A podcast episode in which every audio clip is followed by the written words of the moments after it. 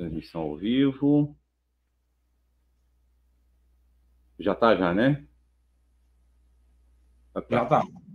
Aí, pessoal, sejam bem-vindos à última live do ano aqui do ICLS, tá? Como a gente prometeu, e meu irmão aqui, daqui a pouco, quem sabe, vem os convidados aí. Tá joia?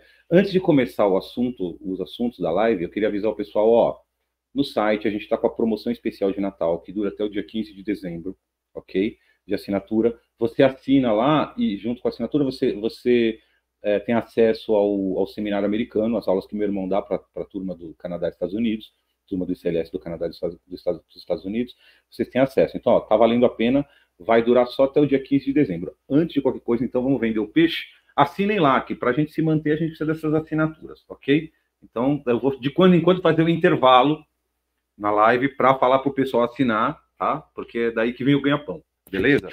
Então é isso aí, pessoal. É, sejam todos bem-vindos. Estão aqui. Gu, quer falar alguma coisa aí, pessoal? Boa noite, gente. Tá bom. Assinem. Assinem. Hum. Bom, cara, eu queria começar a live. Tem um assunto meio polêmico eu queria começar a live com esse. Uma vez, você falou uma coisa muito interessante que é a seguinte: olha só. Você falou assim: no Brasil, na, no melhor cenário, no melhor cenário, é, os filhos são educados para serem bons filhos. No melhor cenário, nas famílias, os filhos são educados para serem bons filhos. Ou seja, o que implica na pessoa não não crescer, a pessoa ter aquela mentalidade infanto-juvenil para sempre, tá certo? Lembra quando você falou isso, né? Teve, não lembro se foi uma aula, uma postagem, você comentou isso. Né? No melhor cenário, no melhor cenário, as pessoas em geral acabam. É, todo mundo consegue ser bons filhos, assim, sabe? Tipo assim, né?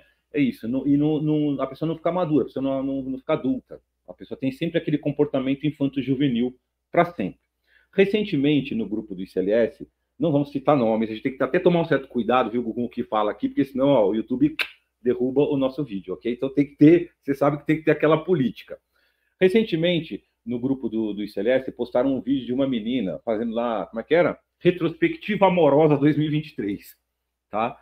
Na qual ela vai fala, dei para esse, dei para aquele, dei para aquele, aquele lá dava dinheiro, aquele lá não dava dinheiro, mas tinha um, uma vantagem grande. Aquele, é, o vídeo era uma, uma, assim, uma coleção de absurdos e uma menina bonita, falando sério, falando toda séria, né? Era, sabe, era assim. E você fez um comentário dizendo que, ah, não, ela tem idade de 9 anos. Quando ela tiver uns 45, ela vai ter, vai ter a crise da razão. Então, eu queria que você comentasse a respeito disso. Começar a live de bom humor comentando a respeito desse acontecimento.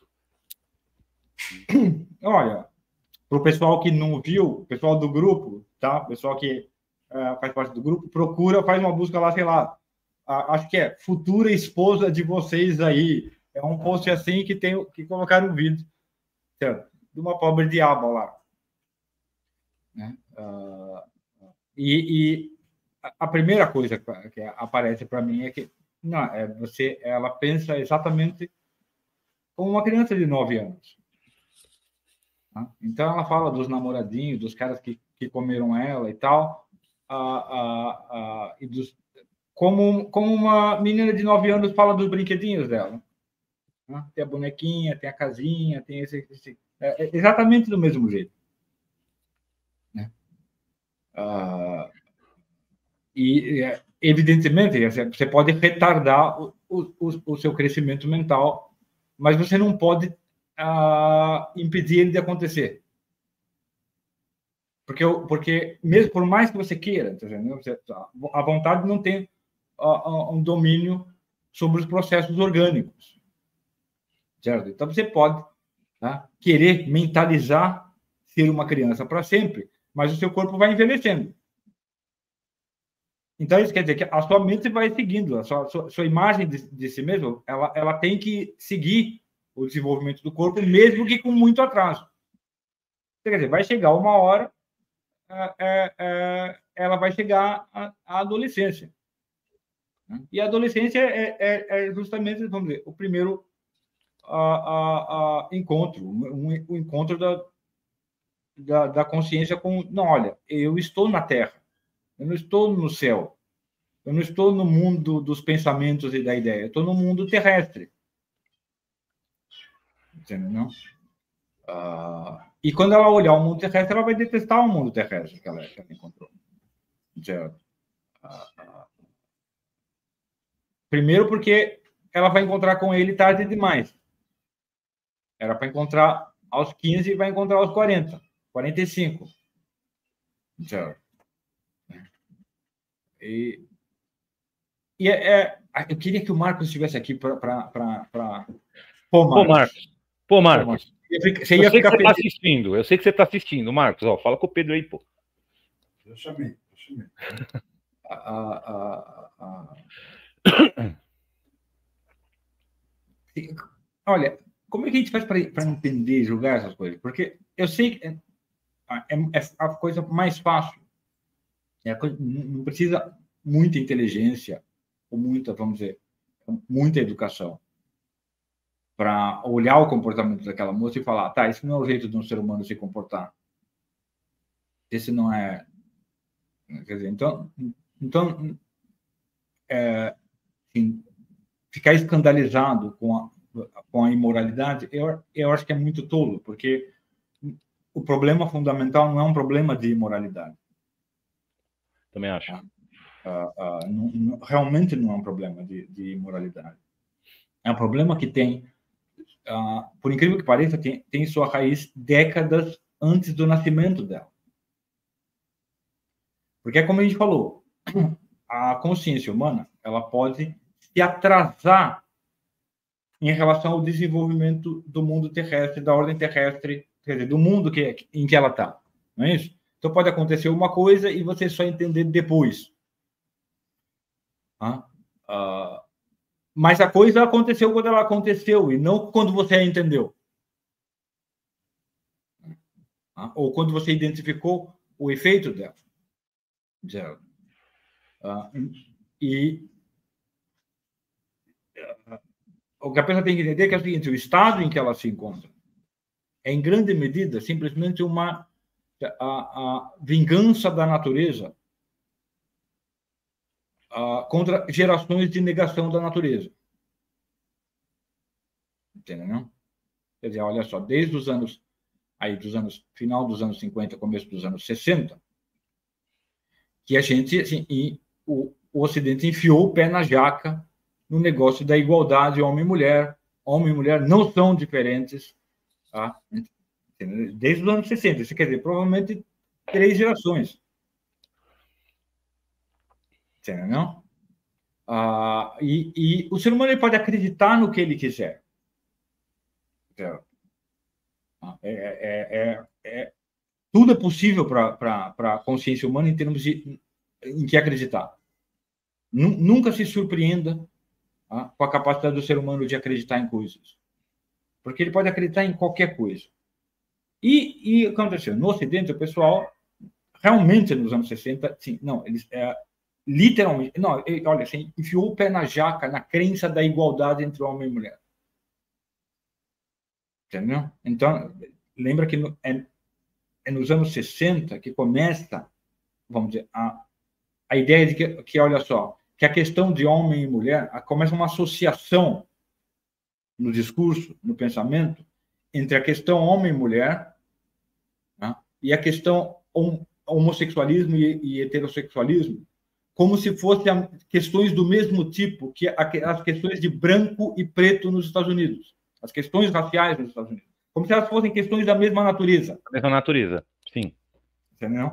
Mas, é, evidentemente não são questões, são questões, as três são questões de natureza diferente, são três naturezas diferentes. Não, tanto que você precisa de uma doutrinação constante para convencer de que elas são da mesma natureza, porque é quase que auto-evidente que não são. É, é, exatamente. Então, começa, come, a, a, diferença começa que é o seguinte: olha só, raças são estilizações humanas são, né, que só existem, se mantém, só se mantêm na existência se você as separar. Sim. Entendeu? Então, assim, não, esse aqui é branco, aquele ali é preto.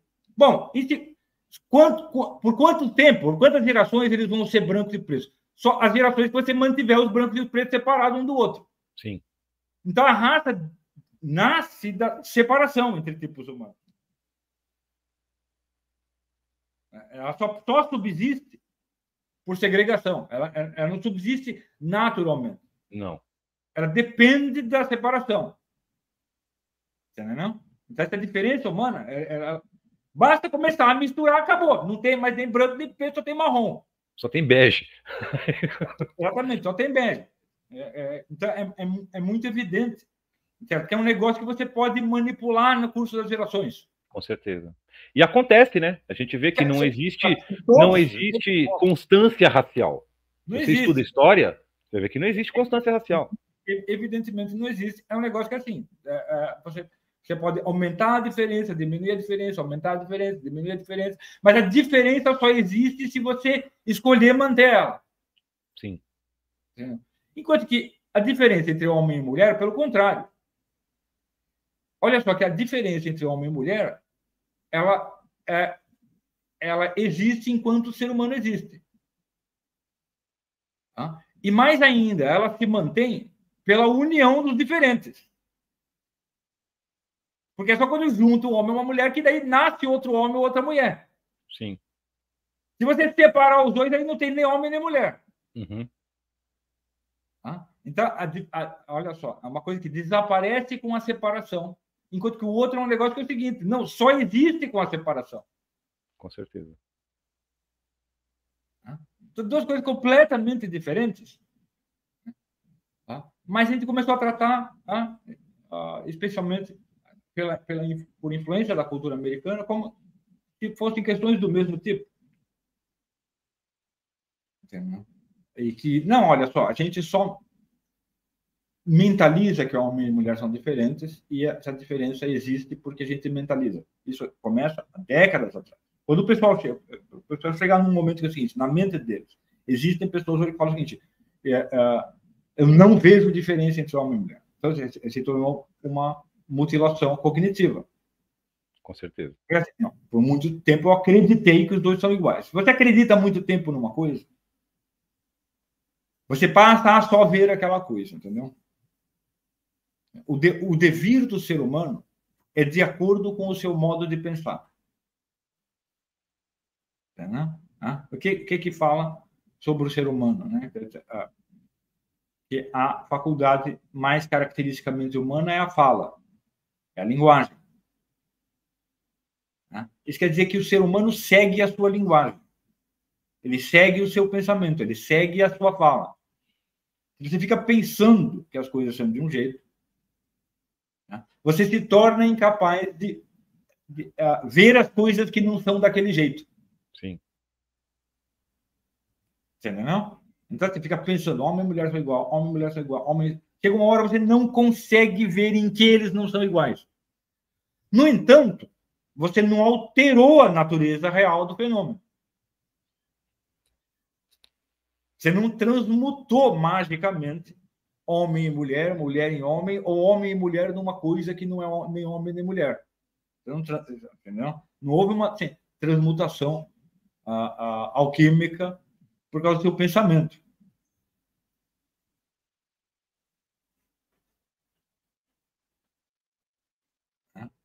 Ah, então, mas as pessoas ficam na esperança de que vai haver. Né? Então, o, o, o, os caras aí da, da, ideologia de gênero são pessoas que elas já estão no estágio, elas entenda bem, presta atenção, isso é uma coisa muito importante. Deixa eu explicar uma coisa. Todo mundo no Ocidente é a favor da ideologia de gênero. Sim. Mesmo quem é contra a ideologia de gênero, por motivos morais ou religiosos, ou porque não, os meus olhos dizem. Não, não, não. Entenda o seguinte: no Ocidente já não existe movimento conservador mais. Existe progressista rápido e progressista lento. Perfeito. Entendeu? Onde os progressistas estão hoje é onde os conservadores estarão depois de amanhã. Sim. Você tem dúvida? Olha cada posição deles. A posição em relação ao casamento gay, posição em relação à homossexualidade, posição em relação a cada, cada coisa. Entendeu? Então, assim, não, o, o progressista chegou primeiro né? e o conservador chegou um pouco depois. É só um que é mais lento. É, exatamente, é diferente, é, é, é, o ritmo. Sim. Entendeu? Ah, ah, e, então, é óbvio, quando o sujeito olha o movimento conservador, ele dá a impressão de ser um movimento conservador em comparação com o movimento progressista. Porque essa, é essa é a única referência, o único quadro de referência cognitivo que o sujeito tem. Sim. Então, em relação ao movimento progressista, parece que o movimento conservador está parado conservando uma coisa. Mas não é. Mas, mas não é, não. Os dois estão se movendo na mesma direção, só que um está movendo, se movendo mais rápido, o outro está se movendo mais lento. Entendeu? Aí, uma hora esse aqui que está mais lento começa a puxar, segurar o que está na frente. Tá? E daí o que está na frente tem que parar até o que está atrás alcançar. Uhum. Ah, e daí o senso comum de, de, de, de, percepção da realidade muda. Quando, quando o conservador alcança, o senso comum de percepção muda.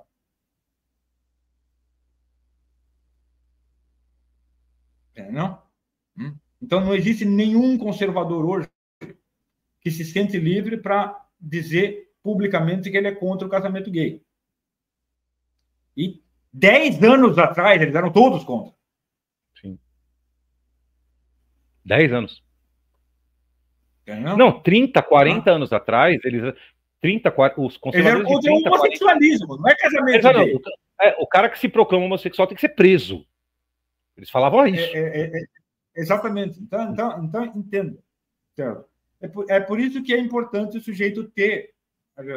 É uma coisa que a gente fala, é um dos motivos das coisas que a gente fala, que ninguém entende no, no Brasil. Não, você tem que ter um, algum conhecimento de outras civilizações.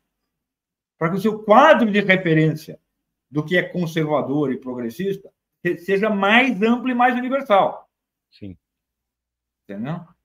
Para você entender a, a, a, a, vamos dizer, o, o, o, quadro de referência do movimento, do, do, movimento histórico, do movimento da história. Entendeu? Então, é, é, é, você tem um quadro de referência, ele pensa que o quadro de referência do conservador é, é o que o físico chama de quadro inercial, né? quadro de referência inicial. Só que ele não é.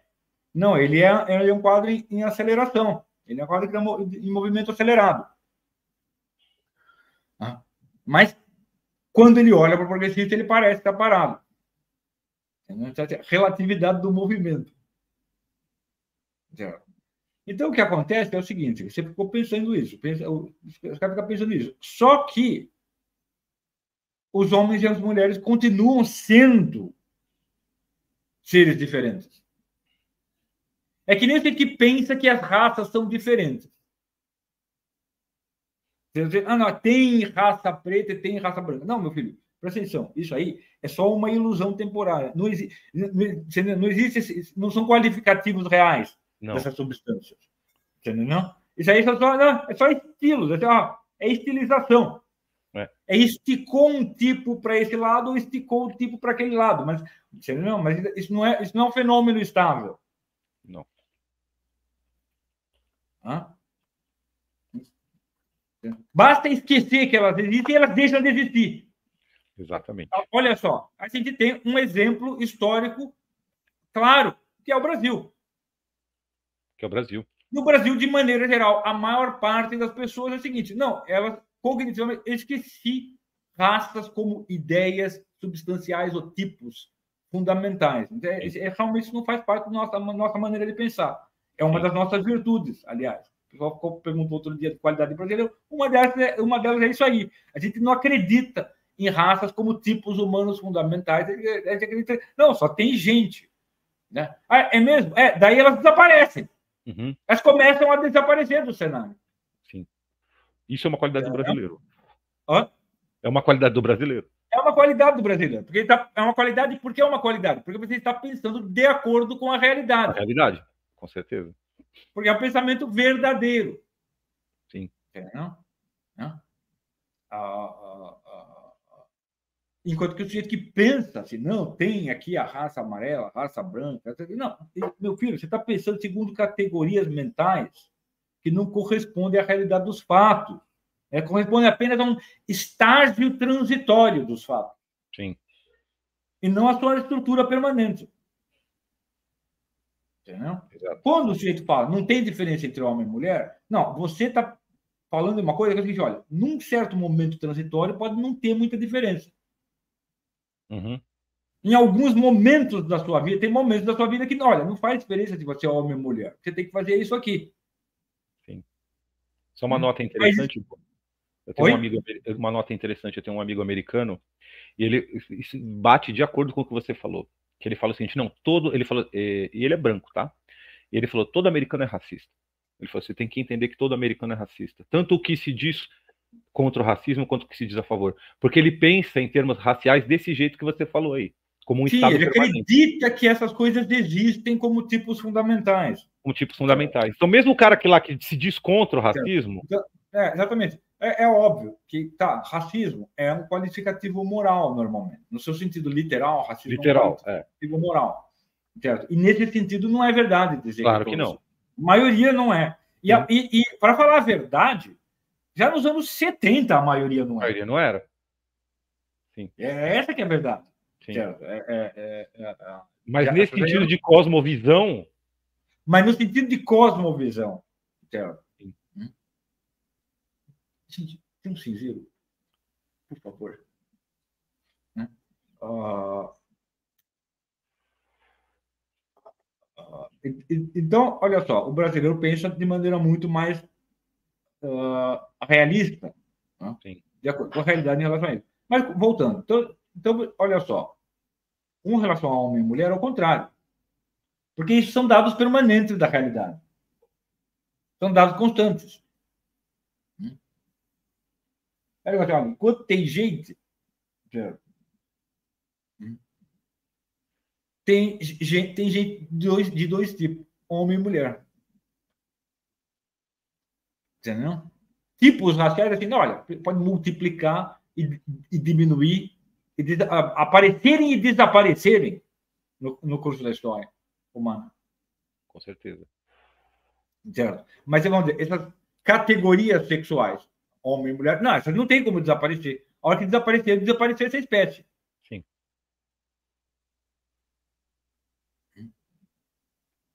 Certo? Então, você pode começar a mentalizar. Não, não tem homem e mulher, homem e mulher é igual, idêntico e tudo. São, é são só dois nomes. Entendeu? Quer dizer, quando, você, quando você fala que eles são iguais, certo? veja bem, a, li, a linguagem humana raramente é literal. Isso é uma coisa que também as pessoas não entendem hoje em dia, porque elas, também elas não têm cultura. Que é o seguinte: normalmente os seres humanos nunca falam em sentido literal. Eles não se referem, a, a, a linguagem não traduz certo? a forma factual, né? a forma dos fatos, tal e qual. Sim. Então, ela normalmente traduz certo? uma perspectiva uma maneira de pensar, um quadro conceitual. Né? Normalmente ela se refere assim. Então, se você perguntasse para as pessoas nos anos 60, 70, 80, a pessoa que estava falando, não, o homem e a mulher são iguais, ele não pensava que não existia nenhuma diferença entre o homem e a mulher. Ele não acreditava nisso. Não, não. Estou vendo. Basta ver o que um tem no meio das pernas, outro tem no meio das pernas. Estou vendo diferença. Certo? O que, o que ele queria dizer é que, não, olha, essas diferenças não são significativas do ponto de vista da lei e do exercício de profissões. Sim, era isso que ele queria Mas dizer. não foi isso que ele disse, e não foi isso que ele pensou. o que ele disse é que eles são iguais. E lembra que a gente falou, olha só, veja bem, você, o, o, seu, o dever do homem não é de acordo com as suas crenças é de acordo com o seu modo de pensar. É de acordo com o que ele fala. Primeiro para ele mesmo, porque pensar é falar para você mesmo. Entendeu? E falar é pensar na frente dos outros.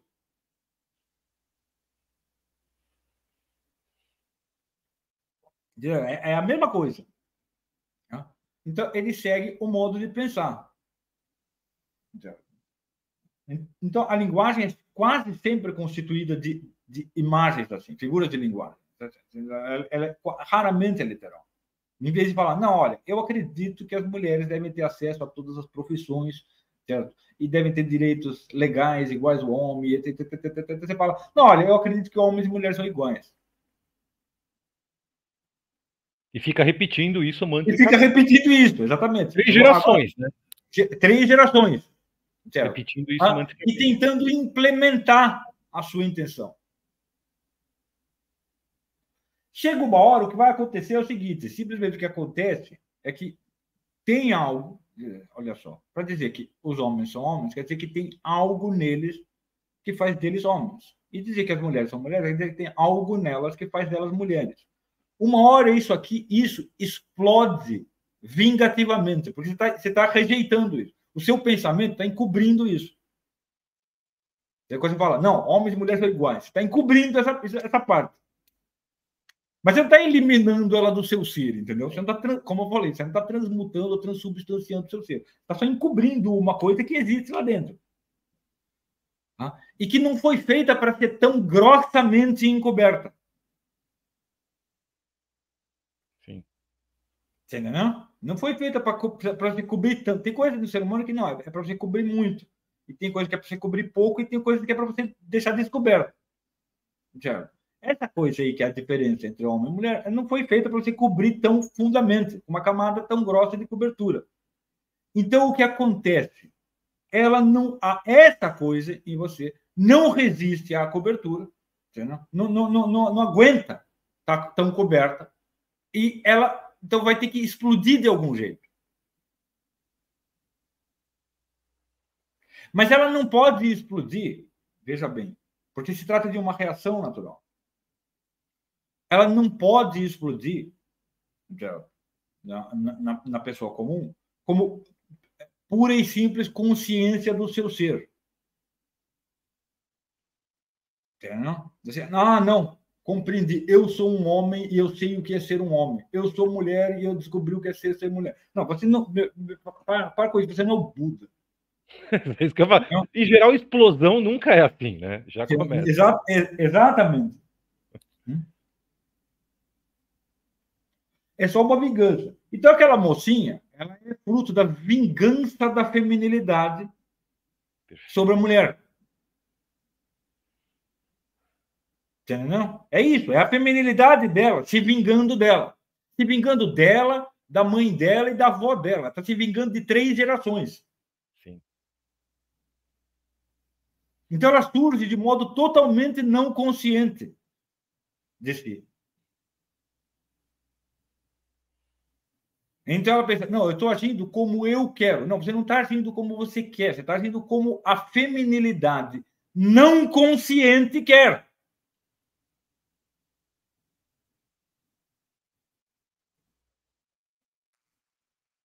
Entendeu? É que nem os caras que estão virando machão. Sabe? Né? Né? Fazendo exercício, raspando Red a Pill, cabeça. tal. Oi? Red Pill, Miguel é, é, é, é, a mesma coisa. Isso aí, meu filho, olha, tudo isso aí é a vingança da sua masculinidade. Sim. Entendeu? Contra você. Entenda. Entendeu? Sim. Hum? Simplesmente isso. Essa, essa vingança ela não, ela não vai se dirigir primeiro contra os outros. Ela primeiro se dirige contra você. Isso mesmo. Contra a sua, a sua capacidade de consciência, de adquirir consciência do que você é. Sim. Entendeu? Então, assim, a, a, a, isso tem muita ligação com outro tema que o pessoal queria muito que falasse, que era o tema da alquimia. Entendeu? Um dos, um dos ó, vamos dizer, princípios fundamentais da alquimia certo? é que, olha só, no ser humano, o intelecto e o ser são um só, mas ele não os experimenta como um. Ele experimenta isso como duas coisas, como se fossem duas coisas diferentes. Ele experimenta o seu ser de uma direção e o seu intelecto de outra direção.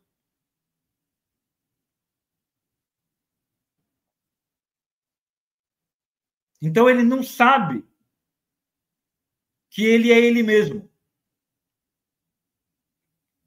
Né? O ser humano, normalmente, no estado, vamos dizer, o estado que os alquimistas chamam de estado profano, ele não experimenta ele como ele mesmo. Então ele fica tentando experimentar outras coisas para ver se elas são ele mesmo.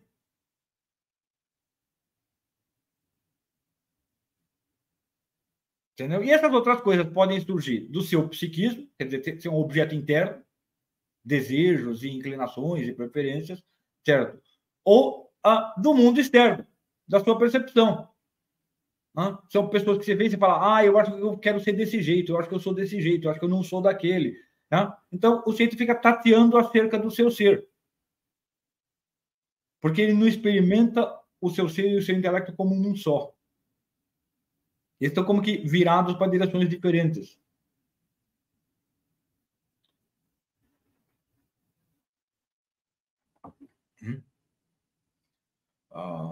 Então, é, ela pensa que aquilo é o, o, o, jeito integral de ser dela mesma.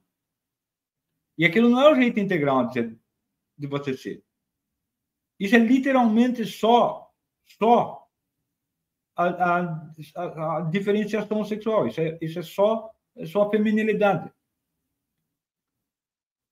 Ditando tudo o que você faz.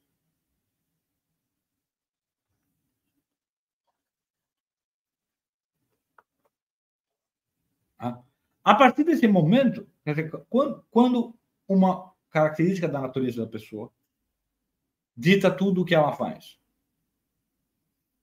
quando ela acredita que aquela característica é melhor do que ela mesma.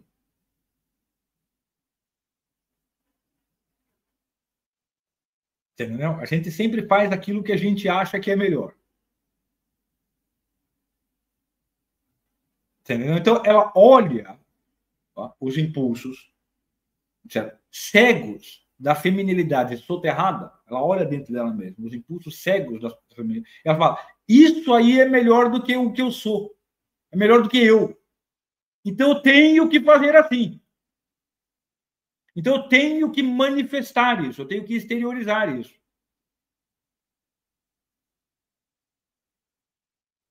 Entendeu? E a mesma coisa o pessoal, o pessoal, ah, os cursos Os caras do, os cara do. Até do, derrubar a garrafa de tanta testosterona, fazer 20 flexão. No, lembra desse vídeo?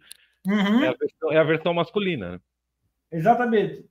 Então, entenda que é o seguinte, olha só, o que acontece na mente dela, isso não é um pensamento consciente, não é pensamento. Claro. Não pense que as pessoas são o Sócrates.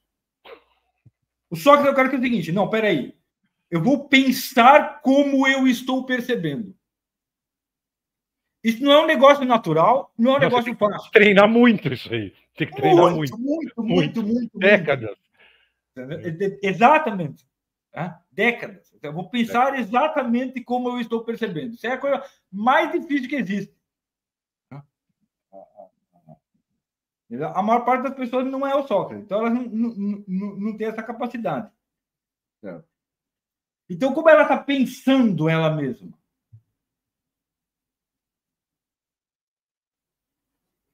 É o, o esquema que ela pensa. E agora eu vou tentar criar uma imagem para você. Entendeu? Ela olha dentro dela e ela vê. Esses instintos de feminilidade são algo encantador. A natureza feminina é encantadora. É isso que ela olha e ela vê dentro dela. Ela fala: essa natureza é encantadora. Sim. E eu mesma sou um saco de merda. É assim, entendeu? É assim que ela está sentindo a coisa. É assim que ela está percebendo essa Percebendo ela mesma. Sim, essa, então, a minha única escolha na vida é ser um encantador saco de merda. É sério! É, o do homem é exatamente a mesma coisa, só que tira o encantador por forte. Olha, olha só, exatamente. O do homem que vai dormir com ela, que vai conseguir pegar ela. É, exato. Porque os caras pensam que esses cursos de macejo vai deixar o cara pegador. Não, não vai deixar o cara pegador, sabe por quê? Porque eles não vão te ensinar a ser um encantador saco de merda. Não.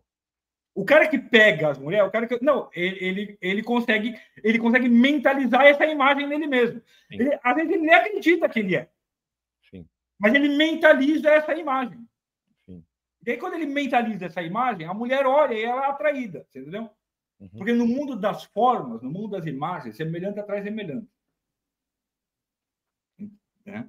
Esses cursos de macheza, eles, é, na verdade, o que, olha só, você, você pegar assim, não, qual o cara que dá curso de macheza, normalmente com a ideia de masculinidade tá? do, do, curso de macheza. Lembra que ele falou? Ele falou, olha, a, a, ideia que ela faz dela mesma é de um encantador saco de merda. Uhum. Sabe qual a ideia dos caras de curso de macheza sobre masculinidade? É um poderoso saco de hormônios. Perfeito. Essa é, é sério. É isso mesmo. Ele acha que dentro, dentro é só um saco de hormônios. E a embalagem tem que ser poderosa. Não é que a embalagem tem que ser encantadora, a embalagem tem que ser poderosa. Poderosa, é forte, exatamente. Entendeu? É e é por isso que normalmente, quando ele vira isso aí, ele geralmente ele não pega as mulheres que são encantadores sacos de merda. Não ou que se vêem como. Ah, não, não, ele não pega. Ele pega dois tipos de mulher. Entendeu? As que também se sentem poderosos sacos de hormônios. Uhum. O que acontece é que a mulher, a mulher que se sente poderosa, ela não se sente poderosa por causa dos músculos dela. Sim. Ela se sente poderosa pela exuberância da sua sensualidade.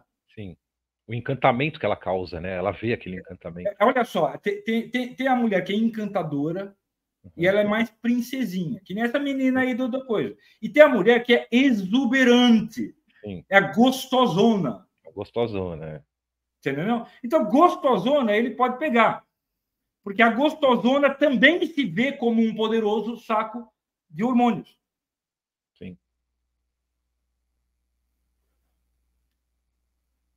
É, é, é, entendeu? Tudo isso aí são as imagens que a pessoa está tá, tá construindo acerca do seu ser e do seu perceber assim, assim mesmo. Tá? E você sabe assim, você sabe quem vai ficar com quem, quem vai pegar quem. Exatamente. É, tem, uma, tem uma lógica, assim, é, é matemática. É, não, mais precisa do que a matemática. Matemática. Mais rigorosa do que a matemática. Eu sei. Exatamente. A lógica das imagens é mais rigorosa. Sim. Né?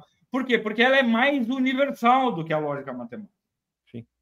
A lógica matemática deriva dela, da lógica das imagens e da lógica dos símbolos. Entendeu? E a das imagens não deriva da lógica matemática.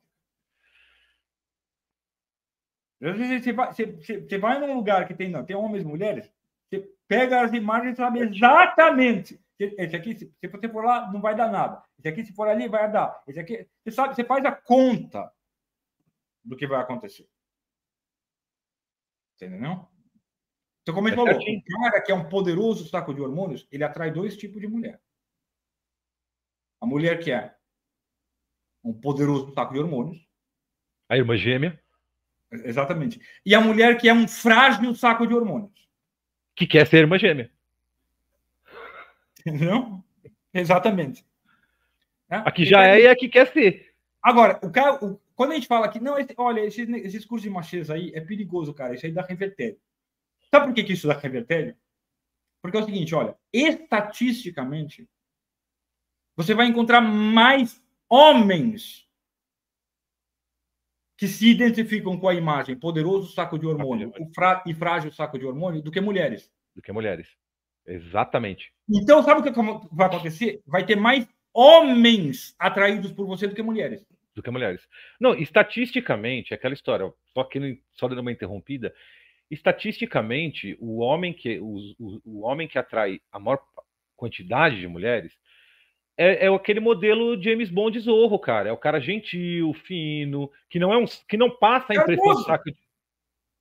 Charmoso. Charmoso. Não, poderoso. Não, é estatisticamente, é claro cara. É claro que o charme é um elemento de poder.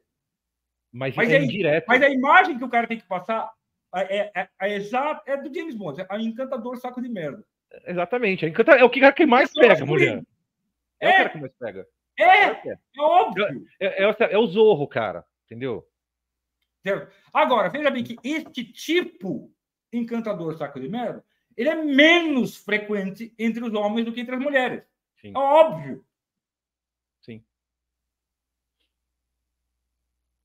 Sim. Entendeu? É óbvio. Ah, e o cara que não pega ninguém? O cara que não pega ninguém, entendeu? Sabe, o, o incel, o virgão, olha, é simples. É porque o cara se identifica com a imagem. Eu sou um desanimador saco de hormônios.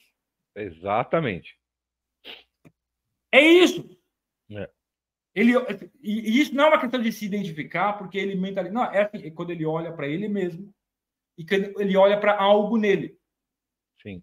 Desanimador. Daí ele faz o casamento das duas coisas e fala: é isso, assim, é isso aqui. Entendeu? Tem mulher assim também, não tem? Tem, tem mulher assim também, não tem? Tem, claro que tem. Desanimador saco de hormônios, né? Claro que tem. Mas normalmente eles não querem um ou outro. Claro que não. É o famoso quem é feio não quer ninguém feio. exatamente. Hum. hum. Então, é você tem que entender que a, a, o que acontece na sociedade deriva da lógica das imagens e dos símbolos. Sim. Sempre, sempre, sempre, sempre, sempre.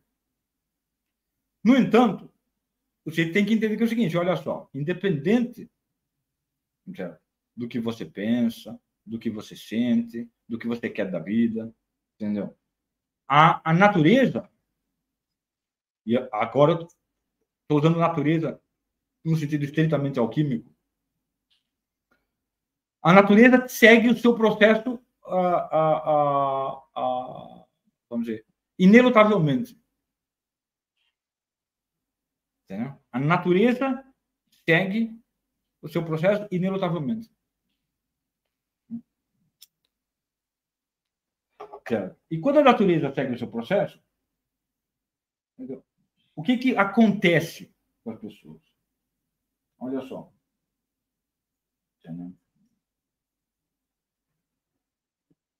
A gente acabou de descrever a moça. Né? Tem, uma moça ali, olha, e ela, como ela uh, representa ela mesma. Qual a imagem de realidade que ela tem? Como ele falou, ah, basicamente um encantador saco de merda.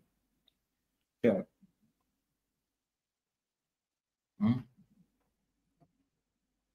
E, obviamente, se você se vê como um encantador saco de merda, e quando eu digo se vê, como eu falei, não é uma coisa que você crê você. Não, ela crê que ela é uma mulher livre, é, é, liberada, inteligente, boa, má. É, é, é não estou falando do que ela crê. Eu estou falando de um, um, não, um dado de percepção imediata, imediata sobre si mesmo. Hum? Se você já capta você mesmo como encantador saco de merda, entendeu? Você tem vergonha do saco de merda. Entendeu? E está feliz com o encantador. Se você pega a característica encantadora, ah, essa é uma característica positiva. Você pega a característica saco de merda, essa é uma característica negativa. É óbvio. Então, a pessoa que se vê como um encantador saco de merda, ela vai querer exteriorizar o encanto e esconder o saco de merda. O saco de merda, é óbvio. Entendeu? Por quê? Porque as pessoas têm vergonha na cara. Não é? Veja bem, eu não estou falando. Assim, para entender as coisas, tem que esquecer a moralidade, entendeu? Sim. Tem que não, o que é certo, o que é errado, o que uma pessoa deve fazer, como a mulher deveria se comportar, como a mulher deveria... Olha, esquece tudo isso aí, certo? Porque você se você entender, isso, você nunca vai entender nada. Certo? Então, é simplesmente um movimento natural. Não, vou colocar para dentro o saco de merda e colocar para fora o encantador. Hum? Sim. Certo. Aí tem um outro cara que vai olhar certo? e a primeira coisa que ele vai notar é o encantador. Claro. Por quê? Porque uma, uma coisa estou guardando atrás da outra. É um esforço, há um esforço consciente tá? nela para não. enterra uma coisa. Quem sabe se você enterrar, você deixa de ser. Tá? E publica a outra. Porque se, se você publicar, é isso que você vai ser. Porque ser é manifestar-se. Entendeu? Esse é, é, o pensamento natural das pessoas. Então, o que acontece? A primeira coisa que as pessoas vão notar numa pessoa assim é o elemento encantador.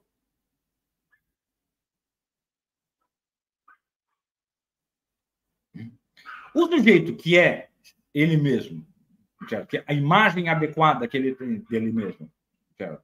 é de encantador saco de merda, ele imediatamente vai inferir disso daí, ah, entendi quem você é. Entendi quem você é. Tá? Que você. A casca é encantadora e o miolo é um saco de merda. E não me incomodo com o saco de merda, porque tem uma embalagem encantadora. Entendeu? É isso. Quando, entendeu? Quando, daí, quando ele se aproxima dela, sabendo isso e aceitando isso, ele se torna imediatamente atraente para ela.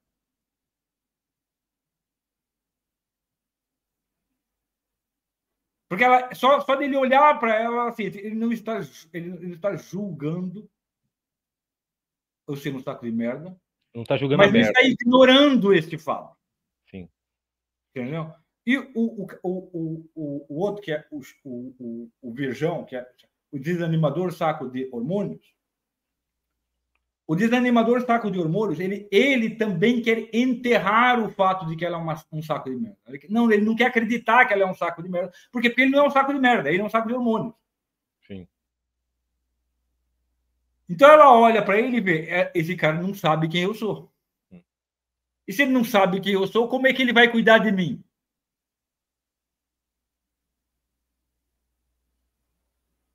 Você não pode cuidar de uma coisa que você nem sabe o que é. Então ela imediatamente não sente atração por ele. Simples assim. Ah.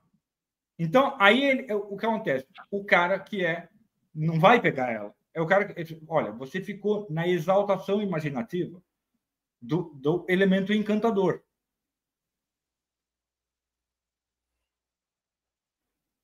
Entendeu? Você é, ficou nessa exaltação. Você ficou você não conseguiu o seguinte, não, não, olha, presta atenção. A imagem não é nem encantador, nem saco de merda. É um encantador saco de merda. Essa é a imagem integral.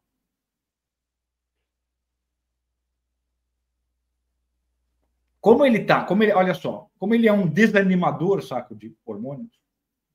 Desanim, se o jeito é desanimador, é porque ele está num estado de exaltação imaginativa.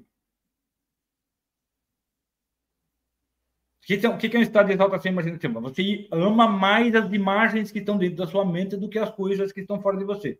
Uhum. Se você ama mais as coisas, as imagens que estão na sua cabeça, do que as coisas que estão fora de você, as coisas que estão fora de você não vão se entregar a você.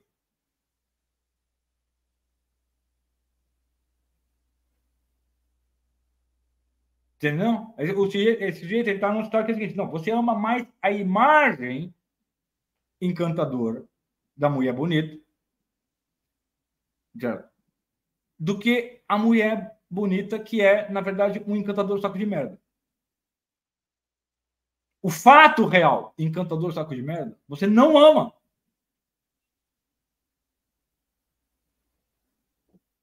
Entendeu? Você não ama. Você está atraído pela imagem encantadora na sua mente.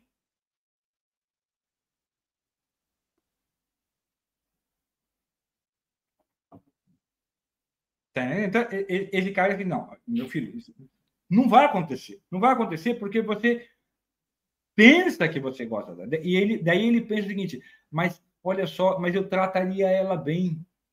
Eu trataria é ela melhor. Fiz bond.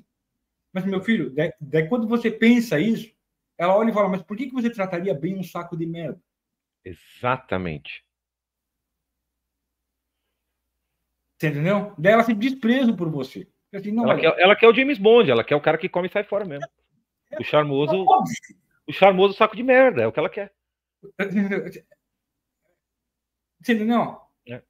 É, é, essa é a natureza das coisas. Sim, é exatamente.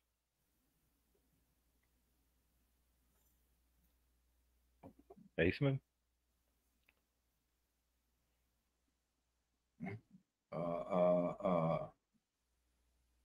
Então, tem, tem que entender isso. Quer dizer, olha só, os dois, né? tanto o cara que é um charmoso saco de merda. Quando, agora, veja bem, quando eu estou falando charmoso saco de merda ou encantador saco de merda, não tomem isso num sentido moral, como um moral. É. Moral, eu ia, eu ia interromper para isso, para falar isso. Não, não, não tem nada a ver com a qualidade moral da pessoa, muito menos com o seu destino eterno. Eu, não tenho a menor ideia. A, a, qualidade moral da pessoa, o destino eterno, as virtudes, os defeitos que ela tem. Eu não tenho a menor ideia, não conheço a pessoa ainda. Porque a pessoa, nesse sentido, pode ser um saco. Um saco... Não, olha só, presta atenção. Todos nós, presta atenção, todos nós carregamos quilos de merda dentro da gente. Dentro, é isso que eu ia falar, exatamente. Entendeu? Todo, entendeu? Então, isso, isso, existe um aspecto sobre o qual a gente Todos somos um saco de merda. Meu Deus do céu. Entendeu? Não, não é. Entendeu? Não é. É só o cara que vive na exaltação imaginativa, que assim, na imaginação dele só existe gente que não tem. É. Você entendeu? Sendo que no mundo real só existe gente que peida. É. Então, ele não gosta do mundo real. Entendeu? Então, não é, não é um qualificativo moral, isso é a imagem que a pessoa tem entendeu? Do, seu, do seu próprio estado presente. Hum, entendeu? Isso, isso, isso não tem nada a ver uh, com, com, com o, o, o, o qualificativo moral. Mesmo porque essa imagem não é permanente. Sim. A imagem pode mudar. Quando a pessoa acorda, quando a pessoa acorda, ela não tem nenhuma imagem de si mesma. Uhum.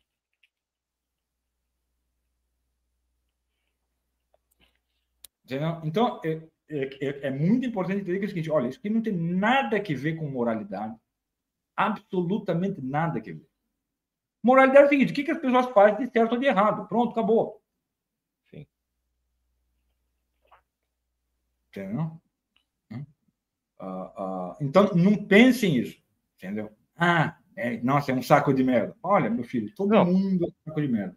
Você cata a história do Ibn Batuta, para quem não conhece, o Ibn Batuta foi um personagem importante no mundo islâmico. Ele foi muitas coisas, mas entre a, a coisa mais famosa que ele foi foi Ladies Man, tá?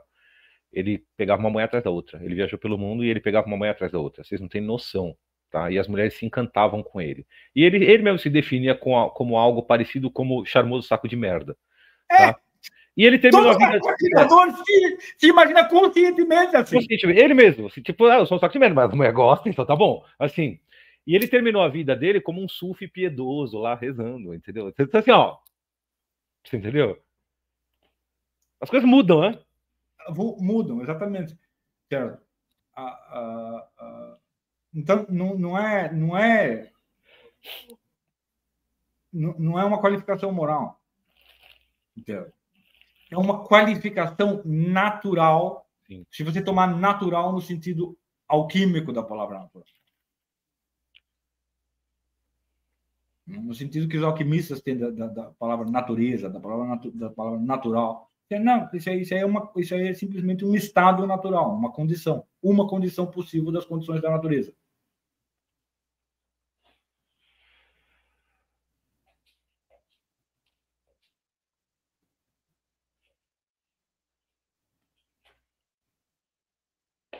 Você entendeu? É por isso que toda mulher que é encantadora é insegura também. Sim.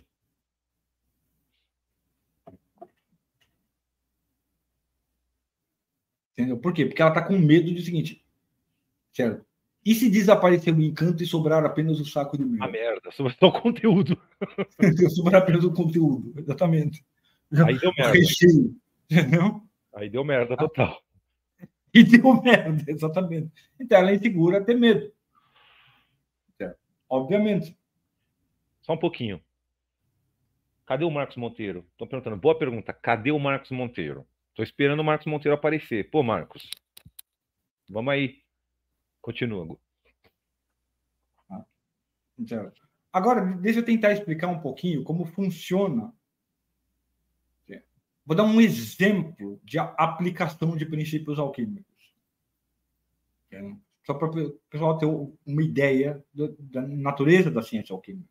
Isso, tá? Isso não é, é só um exemplo de aplicação.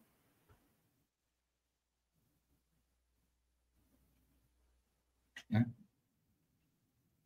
Uh, uh, que, olha só, isso quer dizer que para o sujeito que vai, tanto para o sujeito que vai pegar ela, quanto para o sujeito que não vai pegar ela, ela comunicou uma imagem. Não é isso? Ela comunicou uma imagem. Um sujeito focou não na imagem integral, mas nos elementos superficiais dessa imagem. Ah, ela é encantadora. Esse, é, esse aí é o cara que não vai pegar ela. É o cara que no máximo vai massagear o ego dela. É, sim, exatamente. É, máximo.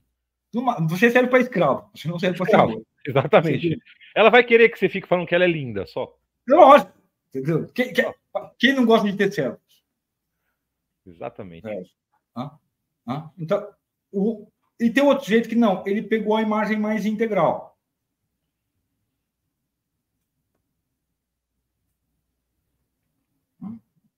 Esse que pegou a imagem mais integral, tá, você tem a chance de pegar ela. Vamos supor que você foi lá e pegou ela.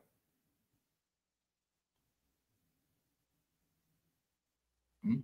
Pegou ela. Então, por que, que eles dois querem pegar ela?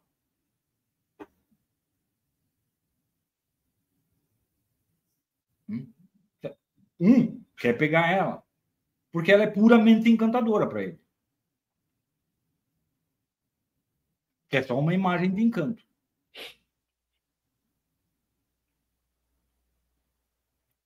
E o outro? O cara que vai pegar ela. Esse é o cara que não vai pegar ela. Ele quer pegar ela porque ela é uma imagem de encanto. Mas como ela é um encantador está de merda, ele, ele não vai, no máximo que você pode pegar, meu filho, é essa imagem de encanto.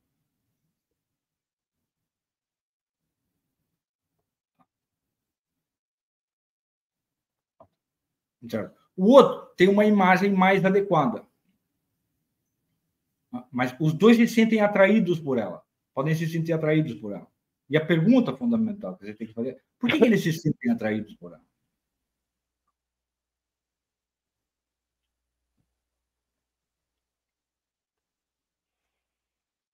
Certo?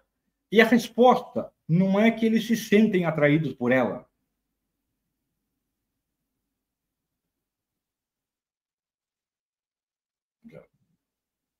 É que, não, a imagem que eu tenho dela me agrada. A ima ela, pô, ela transmitiu uma imagem, agora essa imagem existe na minha mente. Aí o jeito olha a imagem e avalia. A imagem me agrada ou me desagrada? Se a imagem me agrada, eu quero ela. Se a imagem me desagrada, eu não quero. Se a imagem é adequada, você acaba pegando ela. Se a imagem é inadequada, você não pega. A diferença está na adequação da imagem.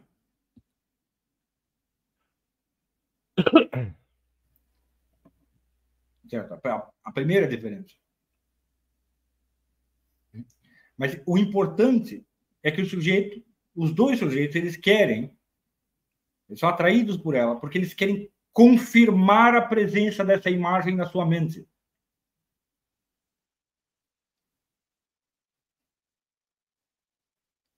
Entendeu? Eles querem reiterar a presença dessa imagem na mente.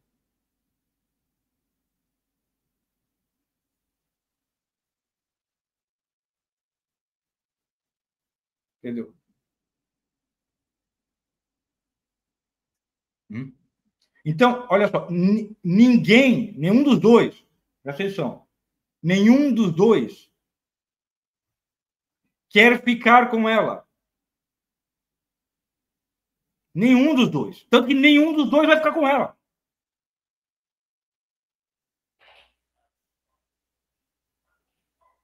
Um não vai pegar e o outro vai pegar e depois vai largar.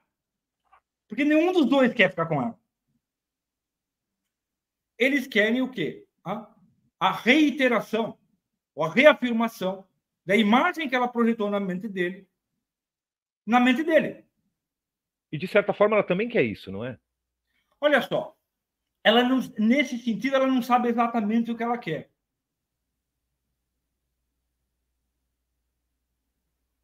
É, é, não é claro, né, para ela. Não é, não é claro, não é, exatamente. Não é claro se ela quer um homem estável que cuide dela ou se ela quer só um não. cara que. Se, se, ela, se ela soubesse o que ela quer, ela não estaria agindo assim.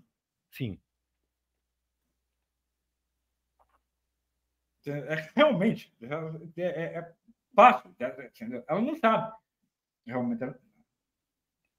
Só uma Mas... coisa, um cara, um cara comentou aqui, interrompendo. Muito trampo, Gugu, melhor virar monge.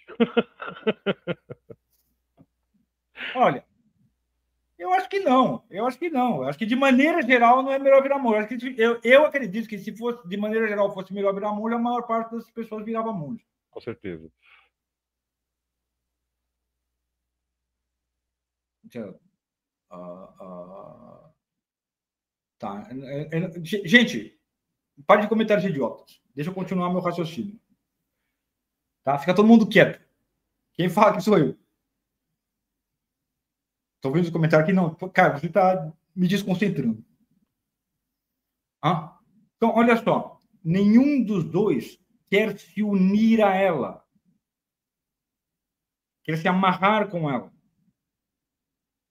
Um quer.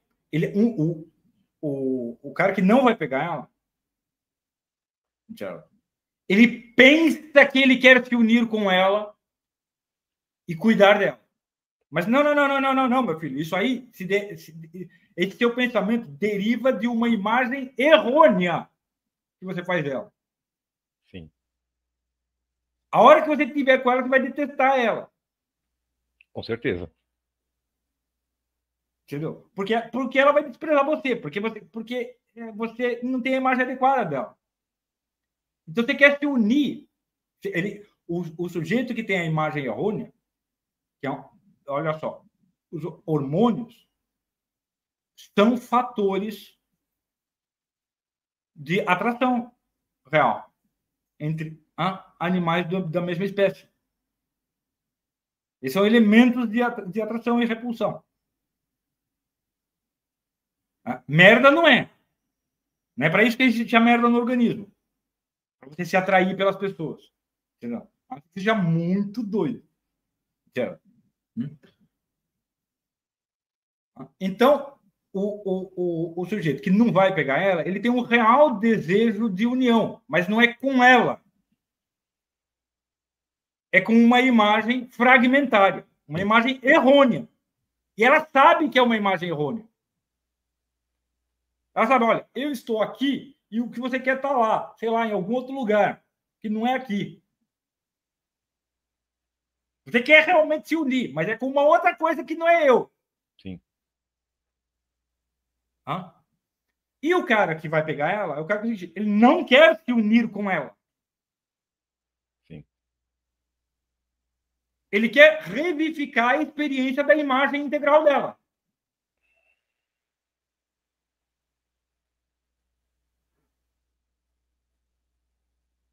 Eu quero saborear essa experiência, essa imagem, o máximo que eu puder, até eu enjoar. Porque toda imagem de base sensorial enjoa. Você entendeu? Isso é muito importante, que os dois têm em comum este fato. Os dois caras. Eles não querem ela, eles querem uma imagem Simplesmente que a imagem do pegador é mais adequada, é mais real, está, mais, está em maior conformidade com a realidade.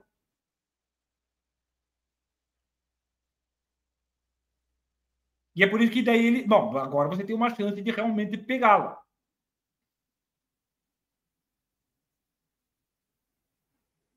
Mas o que ele quer é a reiteração, a, a, o fortalecimento daquela imagem nele mesmo. O fortalecimento fruitivo da imagem nele mesmo.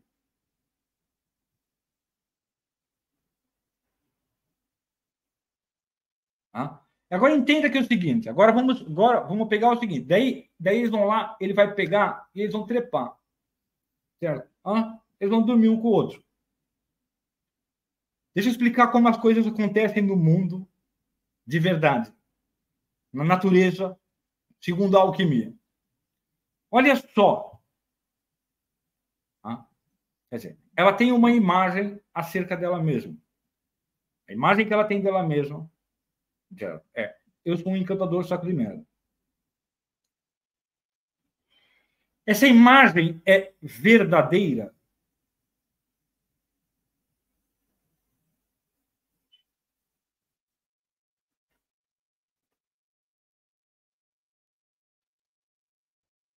Mais ou menos. Entendeu? Quer dizer, imagens não são proposições lógicas. Sim. Elas não são assim, ou é verdadeiro ou é falso. Ou é branco ou é preto. Não. Elas são mais ou menos adequadas. Então, elas podem ter elementos de verdade e elementos de falsidade ao mesmo tempo.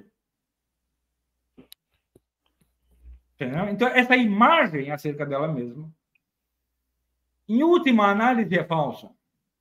Porque o que ela é objetivamente é um, você é um indivíduo humano. Você é um ser humano. E um ser humano não é exatamente a mesma coisa que um encantador saco de merda.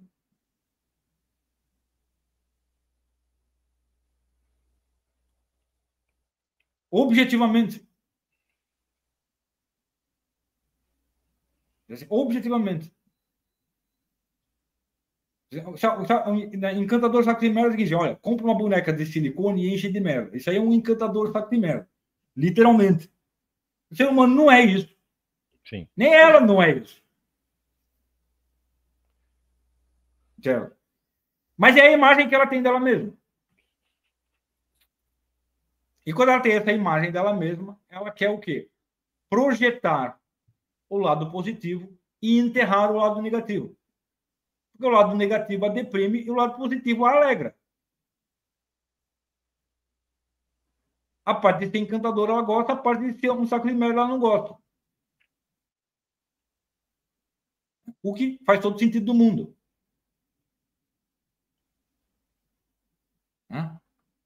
Mas mesmo no seu encantamento, no seu encanto, ela tem que comunicar ah, que ela é um saco de merda. Porque é assim que ela se vê. E ela tem que comunicar isso indiretamente para que o bom entendedor entenda a palavra ah, e pegue o sentido. Esse é o, é, você entendeu? Ela tá, isso é uma palavra que ela está lançando no mundo para ver quem entende a palavra. Quem entender a palavra, pega ela.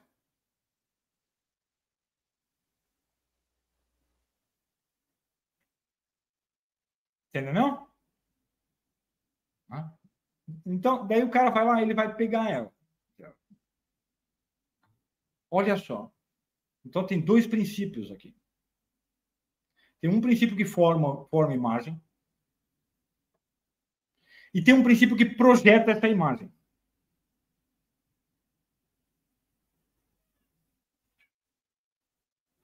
Entendeu? É Para a imagem alcançar outra mente.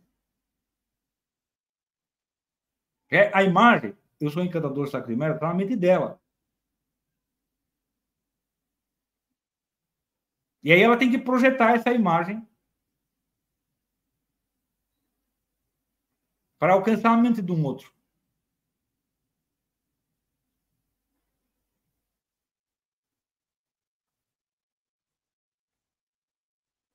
Entendeu? E esse, o, o desejo de projetar a imagem é o que vai orientar as ações dela.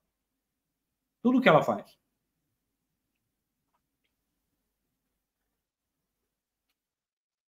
Né? Então, olha só. O princípio na alma que forma a imagem, que faz uma imagem, é o que o alquimista chama de princípio lunar. O princípio não, que projeta a imagem é princípio solar. Então tem um lugar onde uma imagem se forma. Como, como é o nome desse lugar? Nome alquímico desse lugar? Lua. Lua é onde se forma uma imagem. Lua é um espelho onde se forma uma imagem. E o que, que projeta essa imagem em outros espelhos? Esse é um princípio que o alquimista chama de sol.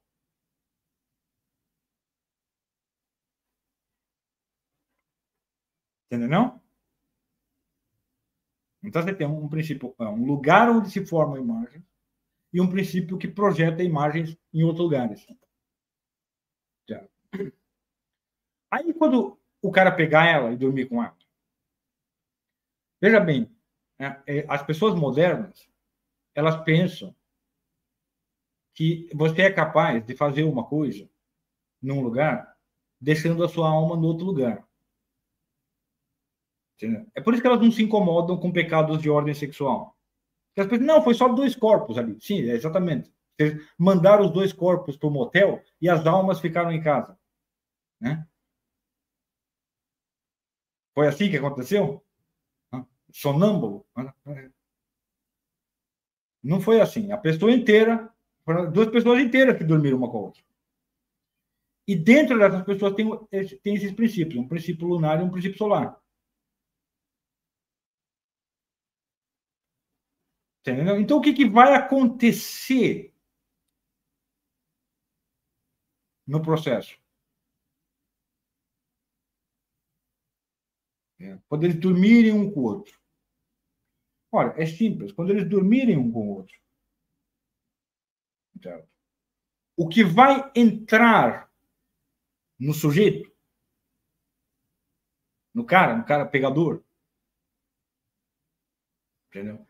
É a vontade dela que projetou a imagem, que gerou a imagem. É o princípio solar dela que gerou a imagem, transmitiu a imagem para ele. Entendeu? É assim, sabe por quê? Porque assim, ela não é assim, tipo, espontaneamente um encantador merda. Ela faz um tremendo esforço. Entendeu? Ela tem que acordar, tem que se maquiar, tem que se Trabalho. pentear, tem que se perfumar, ela tem que se cuidar. tem que... É, dá um trabalhão danado aquilo. Tudo isso aí tem aplicação da vontade. Entendeu? O cara está aplicando um poder solar, poder gerador de imagem.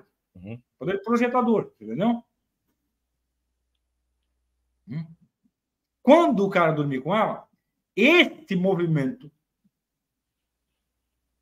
gerador vai entrar nele.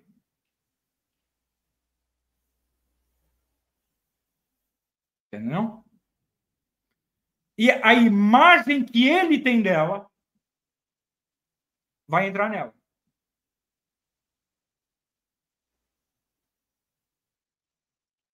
É isso que vai acontecer. Quer dizer, nele é o princípio lunar que vai agir, nela o solar. Se, se, olha só, o, o, princípio solar dela vai se unir nele ao princípio solar dele. Uhum. E o princípio lunar dele vai se unir nela ao princípio lunar dela. Olha que interessante isso, cara. Entendeu? Aí vai então. É uma troca de influências. Talvez então, seja... olha só. Oi? Pode, não, pode falar, continua. Agora, qual foi o que estava na operação do princípio solar dela? Dentro dessa vontade dela estava a consciência dupla e, e, e, e terrível, deixando um encantador saco de merda. Só que essa consciência estava o seguinte: saco de merda é o que eu sou substancialmente. Encantador é o que eu sou por esforço. Sim. Entendeu? Então, na consciência dela, porque querendo ou não, ela é um ser humano e ela é dotada de intelecto. Na consciência dela estava o julgamento seguinte: olha, na verdade, você é um saco de merda e você só parece encantador. É na consciência dela é isso. E você desesperadamente precisa parecer encantadora, porque senão todo mundo vai descobrir que você é um saco de merda. É, é este movimento volitivo que vai entrar no sujeito.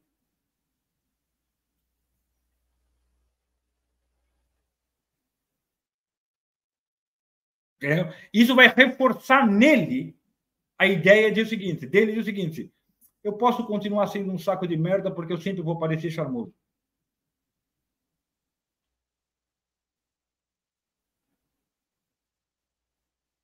Entendeu? Não? Então ele vai sair se sentindo gostosão. Sim. Entendeu? E nela, ela vai se sentir amada. Sim. Porque o que ele vai projetar, é, ele tinha uma imagem mais integral dela. Não, você é um encantador saco de merda. Mas eu não fiquei com repulsa, ó. não fui embora, não, não te detestei, não cuspi na sua cara. Né? Eu aceitei. Então ela vai ter a sensação que ele a aceitou como ela é. Sim. Vai reforçar nela a ideia de que, ah, ele me aceitou como eu sou.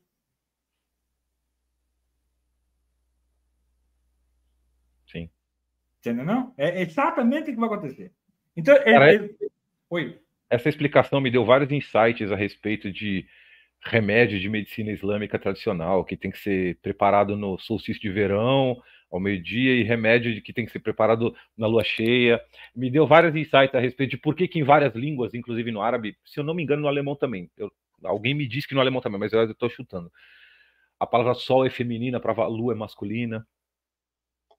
Tem várias, tem várias línguas. Me deu vários insights a respeito disso aí. Mas não dá para falar disso agora, não. não. Agora não. Então, o que acontece? Então, ó, ó, entrou no sujeito ó, uma disposição solar que reforça a sua própria disposição solar. E entrou nela uma disposição lunar que reforça a sua própria disposição lunar. O problema é que é o seguinte: a imagem que ela tinha de si mesma não é uma imagem integral do que é um ser humano.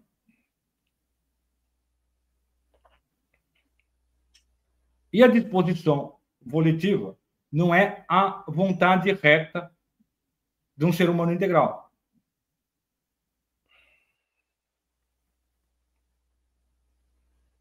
Entendeu? Então tem que entender o seguinte: olha só, o, o, o,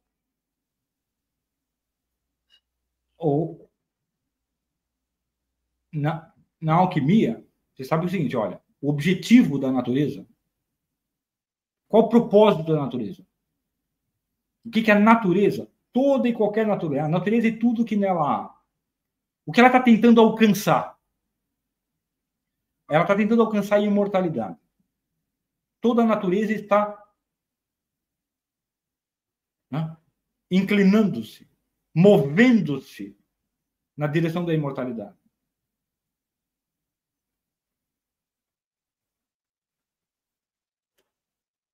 Entendeu?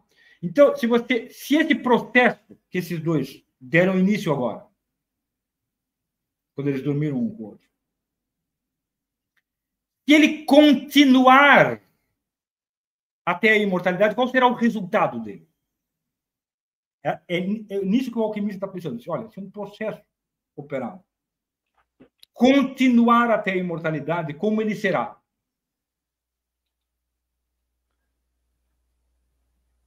Olha só.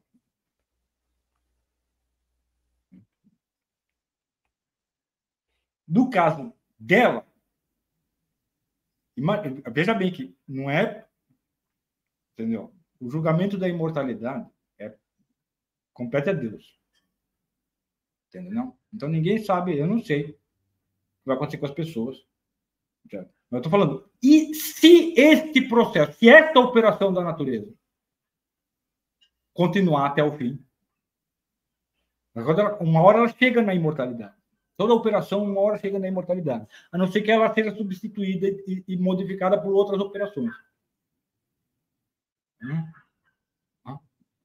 Se essa operação chegar na imortalidade, como será a imortalidade desses seres?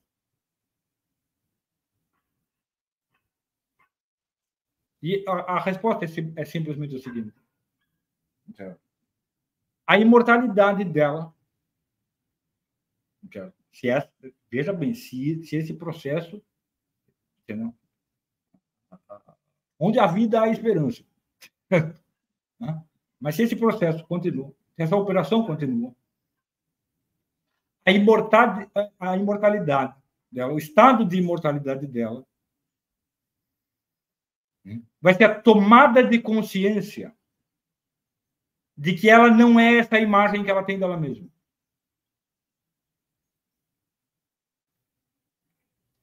E a consciência de que ela não tem a menor ideia do que ela é ou do que é. Então, isso será um estado de trevas, de escuridão.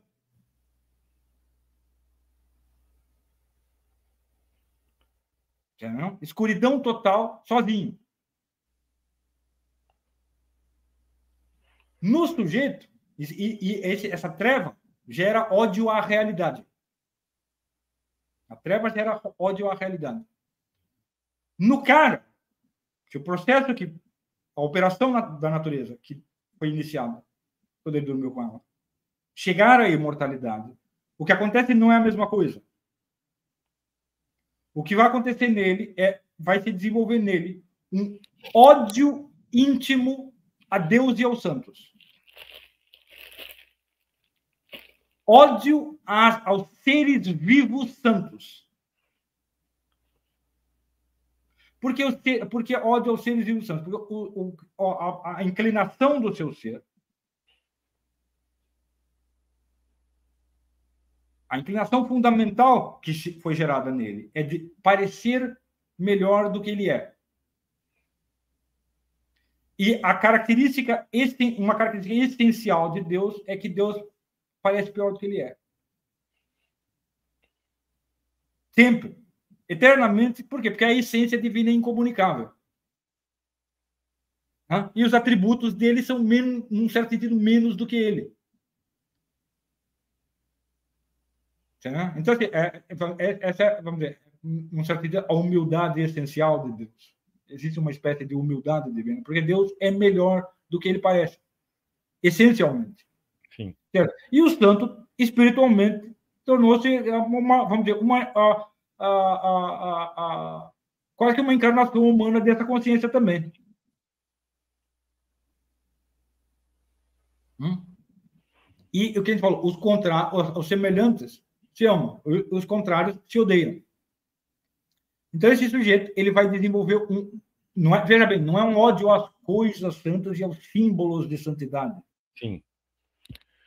O sujeito pode ser religiosinho, piedoso, ajoelhar no milho, entendeu? Ah, é, é, tudo, tudo, tudo bonitinho, não, é, não, é, não se trata de imagens de santidade. Ele não, não, não, necessariamente odeia as imagens de santidade. Entendeu? Ele odeia o fato real da santidade.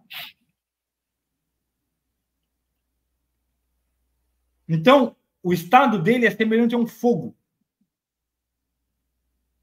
de ódio que queima. Entendeu? Então, é muito interessante você pegar. Né? Uh, tem, um, tem um versículo do Corão que fala que o, o inferno é como um fogo sem luz.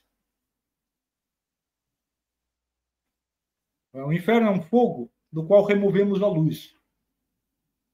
Então, é, combina essas duas imagens. De fogo e trevas. De fogo e trevas, exatamente. Certo. Isso, isso quer dizer que é o seguinte, olha só, se esta operação se completar, é uma operação natural, no, no sentido alquímico da palavra, se ela se completar, é, a, o, o completar-se dela é um estado infernal. Da merda total no fim, resumindo. Ah, é, é, é, é sem dúvida. Não tem dúvida. Aí, isso, não é, isso, não é, uma coisa de. Não tem, isso não tem nada a ver, como eu falei, isso não tem nada a ver com moralidade. Sim. Deixa eu te perguntar uma coisa, né, para dar continuidade nesse, nesse assunto. Qual seria a operação benéfica? Qual seria a operação contrária? Porque você deu uma descrição maravilhosa, excelente, do que não deve ser feito. basicamente, né? né? Quando você explicou, ah, não, o princípio solar dela, princípio... qual seria a operação correta? Em termos de simbolismo alquímico, qual seria a operação correta? A operação. Dá para responder? Olha só. É, é, assim, é muito difícil explicar isso hoje em dia.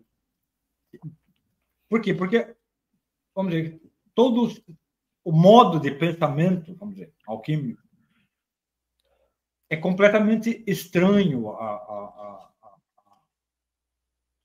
a mentalidade moderna. Tudo. A mentalidade moderna, exatamente.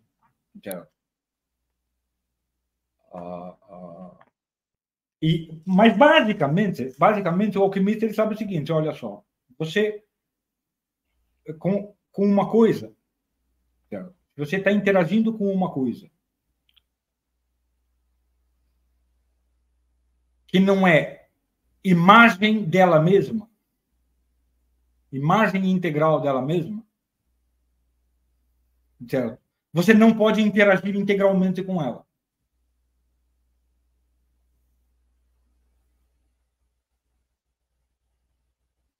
E olha só, se tiver se qualquer um exemplo aqui, um exemplo aqui é o, é o seguinte, olha, tem, tem o cara que vai pegar ela, que quer pegar ela, e vai pegar, e tem o cara que quer pegar ela e não vai pegar. Mas também tem o cara que não quer pegar ela, que olha e fala: Deus me livre. Sim. Percebe? Esse cara ele está julgando de modo análogo ao alquimista. É o cara que tem o tico e o teco funcionando em harmonia. O tico e o teco funcionando em harmonia, exatamente. Exatamente. Ele vai falar: não, não quero, não. Dona encrenca, não quero. É exatamente. Tem o cara que não vai pegar ela por motivos morais. Sim. E esse é o seguinte: olha, uma metade, a metade solar está operando, mas a metade lunar não está. Então, se você não pegar ela por motivos morais, você vai entristecer e enfraquecer. Porque você não, se, você não, não, não desfez o encanto. É aquele cara do, ah, eu queria, mas é errado. Eu queria, mas é errado. Exatamente. É, é o... Então, assim, tipo, olha, você acertou em parte, mas não completo. É, é, o geral da pessoa religiosa, em geral. Entendeu? Você, é. você fez metade do serviço, mas não fez a outra metade. Se você fizer isso demais, você, você começa a secar. Gera frustração, tristeza. Gera frustração. Você perde, você perde. Primeiro você começa a perder energia, você começa a ficar com raiva, você começa a ficar revoltado, você, até que uma hora você seca. Ou pode dar o revertério, né? Também. Ou pode dar o revertério. Ah, quer saber agora? Não, quer pegar. saber? Foda-se, vou pegar mesmo e dane-se. Dá isso também. Dá isso também, exatamente. Uh, então, é, uh, entenda que a gente tem que entender que a, a perspectiva alquímica é sempre uma perspectiva integral, do dado integral que está diante de você. Desse que olhar, não, a imagem que isso transmite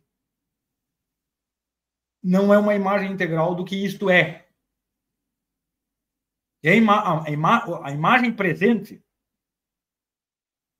né? já, já, olha só, já é, é, uma, coisa, uma coisa comum entre os alquimistas e, e, e, os santos, né? e os sábios, de maneira geral. São categorias diferentes de pessoas. Que é, não, o momento presente é uma imagem da eternidade. Então você só interage naturalmente com o momento presente, você não interage naturalmente com a eternidade.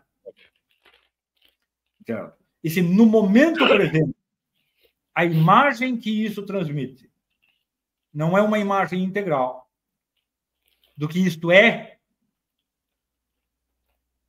você tem que se resguardar para não interagir integralmente com a coisa.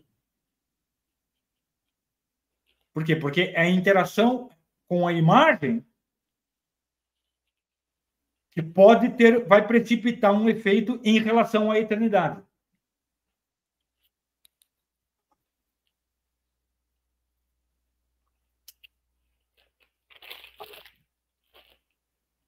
Porque toda interação é por meio de imagens.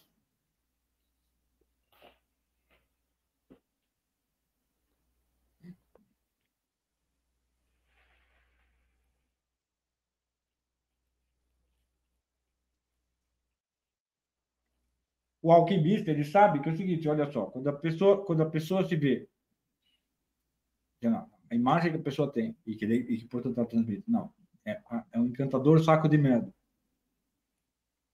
Então, é, é, ele, ele tem que identificar, ele tem que identificar em cada imagem o seguinte, qual o estado alquímico, o estágio da operação da natureza, a que essa imagem corresponde. Então, a operação da natureza, a operação a, alquímica, tem vários estágios. Eu gente tem que olhar e falar o seguinte: não, essa imagem corresponde a que estágio?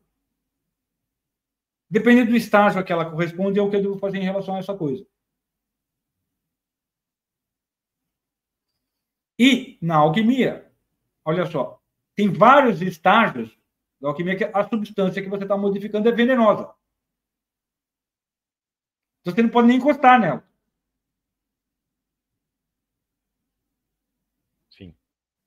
Entendeu? Então ele sabe, não, isso aqui é estágio venenoso, você não encosta nisso aí. Se você encostar, você vai se envenenar.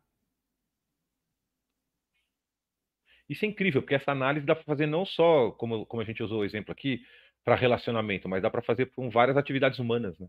Não, isso aí, isso aí é o seguinte, é com tudo. Com tudo, né? Tudo, tudo, tudo, tudo, tudo, tudo. Toda interação entre você e o mundo é assim se dá por meio de imagens que correspondem a estágios alquímicos. E aí você, ah, mas você interage como de acordo com o estágio que a coisa é. Caramba! Tudo isso, quer dizer, o, veja bem, o, o, alquimista ele tem, ele tem o propósito, como ele falou, o objetivo da alquimia é a imortalidade. Então ele tem o propósito de chegar a perceber-se como ele mesmo é. De ter uma imagem de si mesmo como ele realmente é. E como ele falou, olha, no ser humano, um, um dos dados fundamentais é que o intelecto e o ser são um. Sim. Então, o alquimista ele tem o propósito de perceber, perceber-se como um ser no qual o ser e o intelecto são um. Ele chegar ao estágio em que essa é a imagem que ele tem dele mesmo. Quando essa é a imagem regular que ele tem dele mesmo,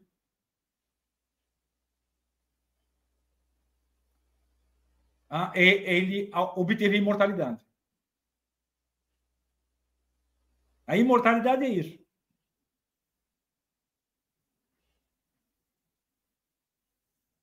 E deixa eu te fazer uma pergunta, uma pergunta Pergunta sarracena aqui.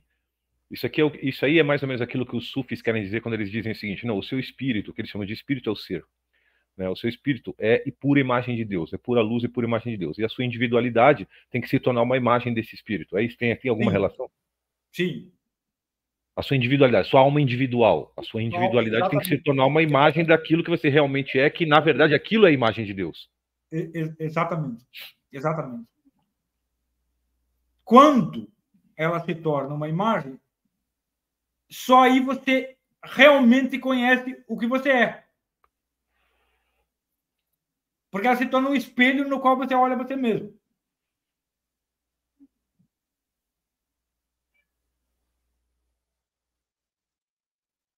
Entendeu? Então, quando, essa tomada de consciência é, é, é, é assim, ah, não, agora você, re, você consumou a operação alquímica. E, portanto, você a, a, a natureza alcançou o seu fim em você.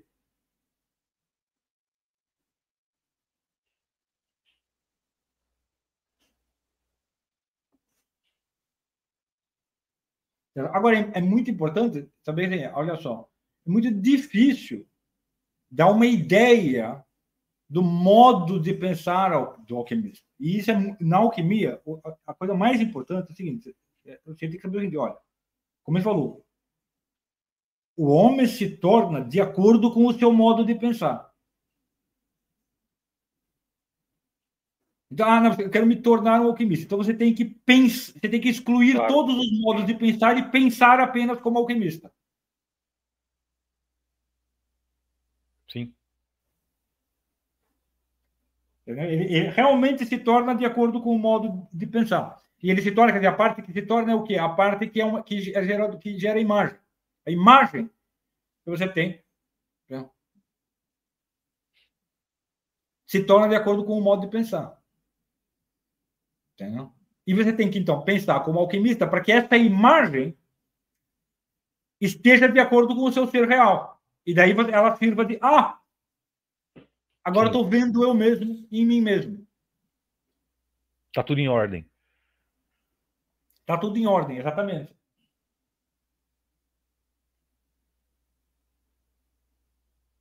Então, é, é, é, em primeiro, primeiro, antes de tudo, evidentemente, uma disciplina do pensamento. É claro que essa disciplina do pensamento, ela não é possível isolando o pensamento de tudo mais que você faz, porque o seu pensamento não existe isolado de tudo mais que você faz.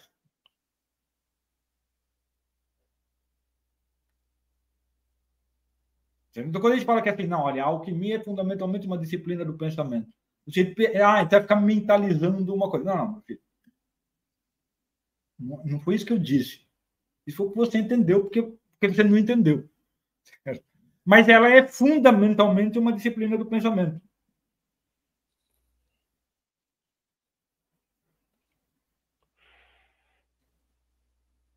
Entendeu? E aí, obviamente, que essa disciplina do pensamento exige um monte de coisas.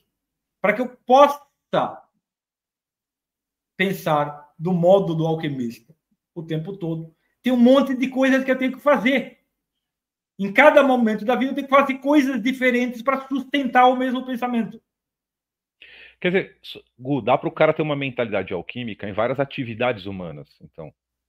Em todas as atividades humanas. É, mas assim, atividades específicas como suporte para disciplinar o resto da mente dele.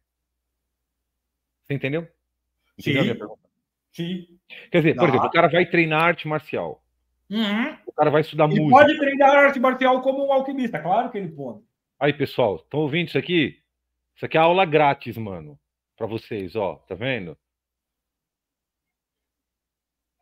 É. Agora, o modo de pensar do alquimista é algo que você não pode ensinar de, do jeito que se ensina as coisas uh, profanas. Então, para usar um termo alquimista. Óbvio, não dá para você ensinar por, não dá para ensinar por provinha e. Não dá, não dá para ensinar. Não, exatamente. Tu dá uma aula, daí você faz aí, daí eu te dou um textinho, aí você faz aí. Não, não é assim que funciona. funciona assim. Não é assim que funciona, por quê? Porque o ensinamento do alquimista vai depender do seu momento presente, do momento presente do aluno. Não, não, nesse momento presente, esse aluno, a imagem que esse aluno transmite é essa aqui. Então, tem que retificar essa imagem, essa imagem presente, segundo o modo de pensar alquímico. Quer dizer, o ensinamento no final é sempre mestre e discípulo, resumindo. Em alquimia, totalmente. Mestre e discípulo. É, é, absolutamente impossível ensinar de outra maneira. Posso, posso, posso interromper para dar uma descrição de um, uma coisa da, que eu percebi quando eu fiquei bastante na Argélia? Que é o seguinte, olha só, em todas as ciências, quando eu estava lá na Argélia, eu tive o privilégio de conhecer um monte de gente, de astrólogo, é, o cara que é especialista em geometria, exorcista, especialista em... Eu conheci, e todos eles, eles dão uma descrição assim, ó, eles falam assim, ó, Todas essas coisas têm que ser ensinadas a mestre discípulo, porque todas são modalidades de alquimia. Na verdade, eles vão falar que tudo são Sim. modalidades de alquimia. Todas têm que ser ensinadas de mestre, discípulo. Então, o que, que eu faço enquanto não tenho mestre? Ó, entendam bem. Todos eles me deram a mesma resposta. Ó, em todas as disciplinas, você tem o murid e o muhib. O murid é o discípulo, é o sujeito que já tem um mestre para ensinar aquela disciplina. O muhib é o literalmente muhib quer dizer aquele que ama. Literalmente em árabe quer dizer murid quer dizer aquele que, que já está ativo na coisa. E Mohib quer dizer aquele que ama a coisa. E eles falam, ó, o mestre sempre aparece quando o discípulo está pronto. Eles falavam isso, sempre aparece quando o discípulo está pronto. E como é que ele fica pronto? Ele gira em torno, amando aquilo e buscando conhecer o melhor aquilo, mesmo sem estar, tá, tem, mesmo sem estar tendo aquele conhecimento direto que ele pode ter via mestre. Tá? Isso é um, só uma nota. Tá? O que, que você acha disso, Gu? É, acho, deixa eu explicar, já, eu vou explicar uma coisa para vocês. E se vocês não acreditarem em mim, vocês vão sofrer as consequências. não procure um mestre alquimista. Você só vai encontrar picareta. Não procure. Não vou procurar aqui um mestre alquimista. É, você vai se fuder. Tá pior que a astrologia. Não. Não, porque, veja bem, a astrologia, embora o seu simbolismo seja universal, entendeu? A astrologia é uma, é, ela é uma ciência particular. Sim. E ela é uma ciência especulativa. Enquanto ciência, ela é uma ciência especulativa. A alquimia não é uma ciência especulativa. A alquimia é uma ciência operativa. Sim. Entendeu? É um, não, é um negócio, é um negócio para mudar, mudar você.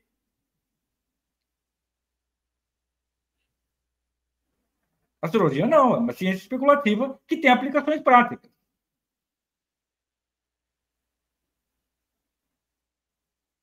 Entendeu? Então, a, a, a astrologia dá a parte especulativa de um negócio é, é possível você transmitir amplamente por livros ou por registro. E você precisa de um pouco de contato com alguém que já sabe para pegar o jeito para engatar na coisa. Hum? Alquimia não é assim. Alquimia é o contrário. Assim, não, olha, a parte especulativa é, é que é para você engatar, você começar assim, a, a pensar. Mas o, a, o, aprendizado como um todo é no contato com alguém. Sim. E, e, se, e saiba, se tivesse mestres alquimistas no Ocidente, a coisa não estava a merda que ela está. A, a, merda no Ocidente é porque não tem alquimista. Entendeu? É o seguinte, aqui está tudo virando chumbo. Está tudo virando chumbo. É isso que eu ia falar é, agora, cara. É, é, é, o processo histórico em que a gente está aqui no Ocidente é, é um processo anti-alquímico. Está tudo virando chumbo. Então, se está tudo virando chumbo, entenda, é porque existem mais anti-alquimistas do que alquimistas. Perfeito. Existem mais contra-alquimistas do que alquimistas. Simples assim.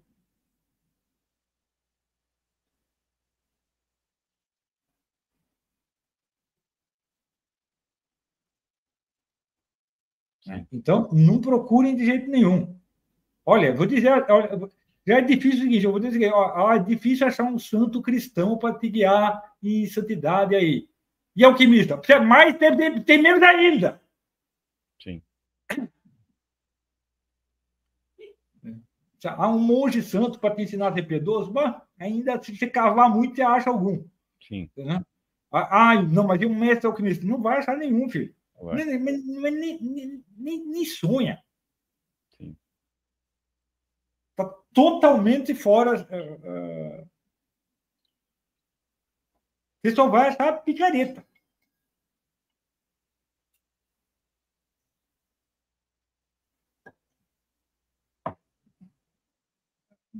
Isso aí não tem assim. Então, eh, veja bem, eu estou dando um conselho aqui que é o seguinte: se, você, se vocês que estão ouvindo aí não seguirem, vocês vão se dar muito mal. Muito mal. Não procure um mestre alquimista. Não. Tá? Não procure.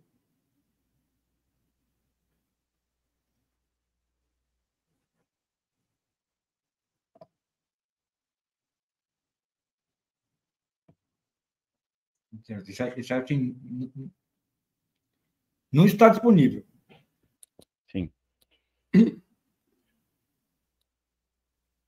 Eu queria mudar de assunto.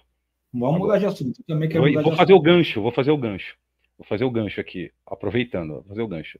Né, uma menina que eu atendi numa consulta minha era uma, uma das alunas canadenses do Gugu. Ela é canadense, ok? E é uma menina, é católica, católica fervorosa. Católica de na família dela tem padre, monja e tal. E ela, é, por. Eu acho que ela conhece, ela, ela, arrumou um namorado, um amigo, não me lembro agora, tá? Porque faz um ano essa consulta. Ela arrumou um namorado, um amigo lá, que era brasileiro morando no Canadá e que era aluno do ICLS. Aluno do ICLS. E daí ele começou a apresentar mais ou menos para ela. E ela, ela se interessava por vários assuntos, esses assuntos que a gente está tratando aqui, e ela acabou, ela acabou, ela se interessava por alquimia, tá? Isso ela me contou. Né? Ela acabou, por causa do interesse dela de alquimia, indo estudar medicina unânime. Para quem não sabe, a medicina unânime é a medicina greco-islâmica, tá? É uma medicina que tem cadeia de transmissão, desde lá do, dos, dos, gregos, passando pelos judeus, depois para os muçulmanos, tá? Então, é, essa é a cadeia de transmissão dela, é a medicina do Avicena e tudo mais, né? Então, ela começou a estudar, e daí, quando ela começou a estudar lá no Canadá, né? Tem escola de medicina unânime, a palavra unani, o termo unani, quer dizer grego, ok? Então, ela é greco-islâmica, mas é de origem grega. E, e ela começou a estudar lá, e ela, e assim, porque lá tem escola, no Canadá tem escola de medicina unânime, e ela conheceu, viu o professor, professor muçulmano, normal, mas ela percebeu o seguinte: ela falou, a primeira coisa que eu notei é que metade da classe era católica. Metade, metade dos alunos eram católicos. E ela falou, isso me surpreendeu. E quando eu fui perguntar para o professor, o professor falou: não, isso aqui não, isso aqui, o sujeito, ele, o professor com aquela visão bem islâmica dele, na verdade, ele falou: não, isso aqui o sujeito pode ser, pode ser muçulmano, cristão ou judeu e aprender. Tá? Nós aprendemos com judeus, nós muçulmanos aprendemos isso com judeu, né? Que por sua vez aprenderam com os gregos, né? religião dos gregos não tem mais, então não conta. Né? Mas ele falou, falou isso. E ela começou a falar de alquimia. Ela, o professor dela comentou com ela: não, na nossa tradição, as, as, a porta para o conhecimento de alquimia é a medicina unânime. É a por, não é que medicina unânime é alquimia. Não. Mas ele falou a porta, porque ela se baseia toda em, em simbolismo alquímico e até algumas práticas Sim. alquímicas, né? Então, Sim. Por causa disso. Ele falou, tá, a porta. Ele falou para ela, estuda 10 anos de medicina unânime, aí depois disso a gente vai encaminhar. Tem, existe isso. Né? E olha só, curioso, ele falando assim: não, não faz diferença. O sujeito pode ser judeu, cristão ou muçulmano. Não faz diferença. Né? A alquimia é uma ciência. Né? Sim, obviamente. Né? Então, só para o pessoal saber, ok? Isso aí, assim, eu tô, tô, tô, tô vendendo peixe de outros? Estou. Entendeu? Porque só para o pessoal saber que isso existe, não é que. É, não sim, a alquimia não é uma religião. Não, muito importante. muito importante. Nesse sentido, é que nem aprender astrologia, arte marcial ou qualquer coisa. Sim, evidentemente. Né? Então, só para o pessoal saber, é muito importante. Então, ah, fazendo o gancho, vamos falar da turma do seminário, do seminário americano. Né? Essa menina é, é uma das suas alunas, certo? Eu não vou falar nomes aqui, ok? Não vou falar nomes, mas ela é uma das suas alunas do, do seminário americano, do Canadá. Eu queria que você falasse um pouco, um pouco sobre como está sendo dar aula para o pessoal canadense, dar aula em inglês, pessoal, me perdoe que eu estou no fim de uma gripe aqui, então estou tossindo, fungando e às vezes a voz some. Né? Como, como, como que está sendo dar aula para esse, esse, pessoal do Canadá? O que, que você vê de melhor, de qualidades neles como alunos e de defeitos em comparação com os brasileiros? Eu queria que você falasse um pouco do que está sendo ensinado. Fala um pouco disso aí. A primeira coisa é todo mundo despretensioso. Entendeu? No, no Brasil não existe pessoa despretensiosa. Existe pessoa pretensiosa e pessoa vulgar. Pessoa despretensiosa não tem. Entendeu? A pessoa no Brasil, pra, não, pra, ela é muito importante para ela não parecer pretensiosa. Então ela fica vulgar. Entendeu? E, isso, e, de maneira geral, eles são muito despretensiosos. As pessoas lá são muito despretensiosas. Isso aí é muito salutar. Porque isso facilita aprender as coisas.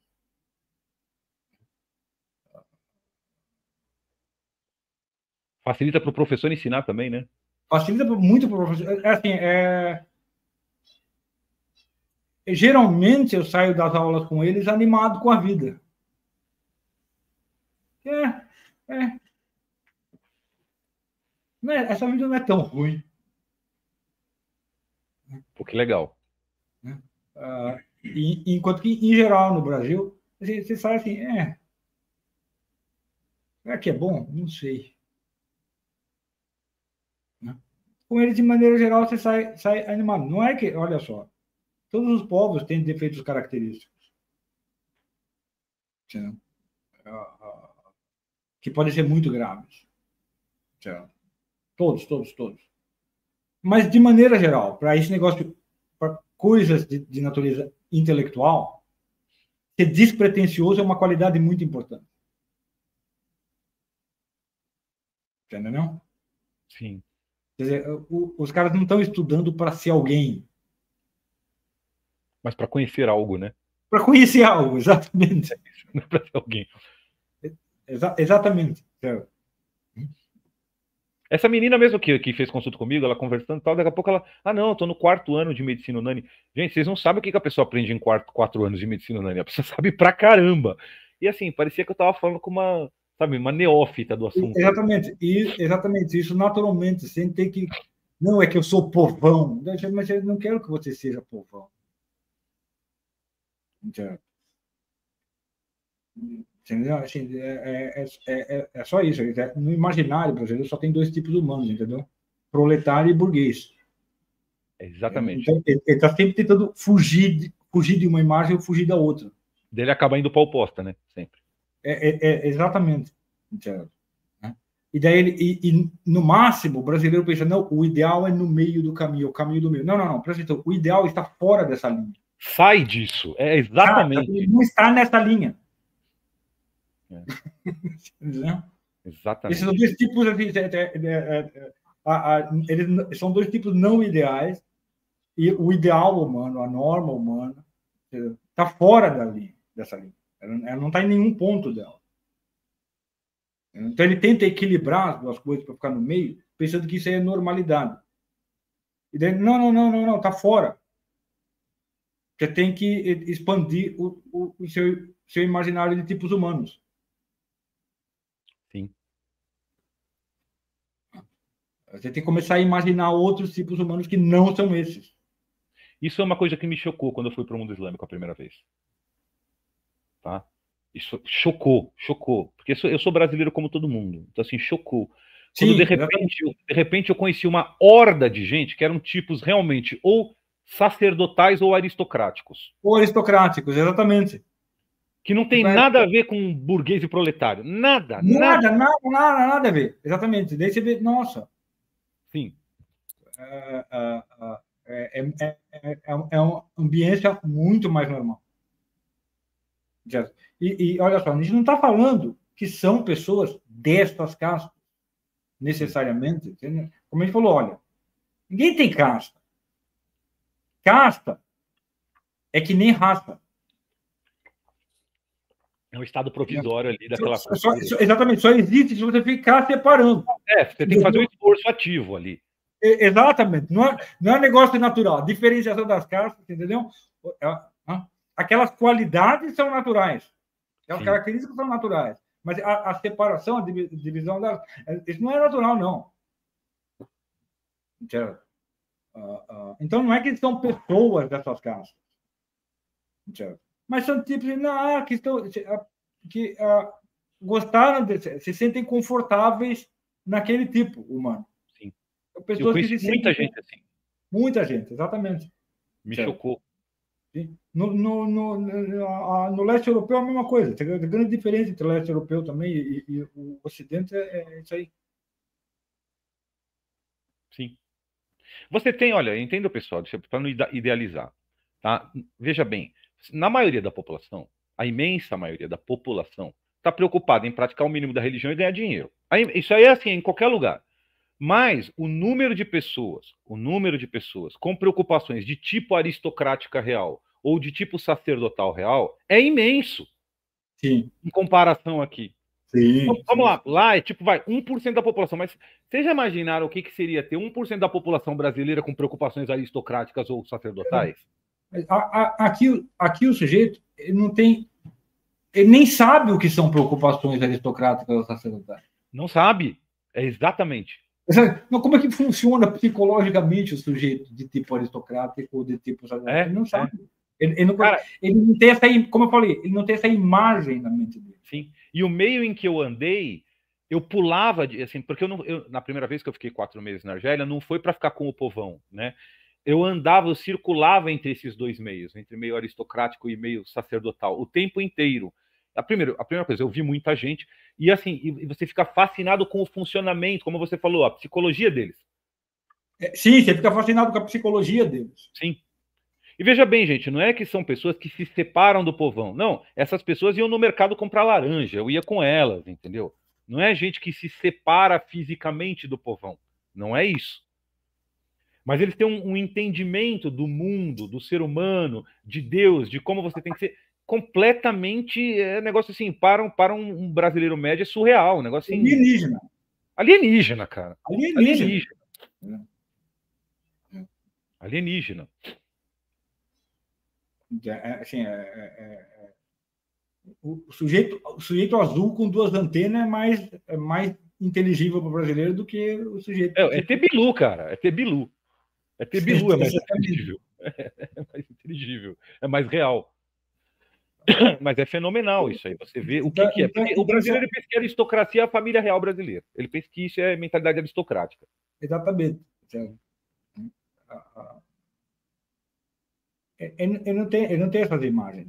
Não tem. Você diria que na turma canadense é mais fácil criar essas imagens, por exemplo? Muito mais.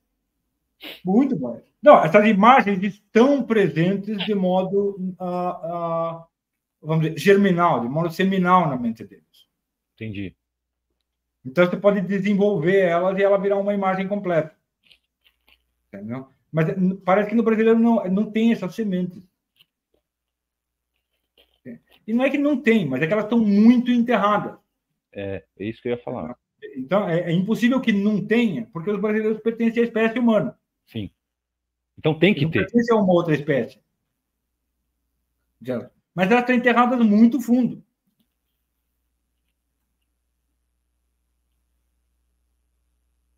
E ele está muito preocupado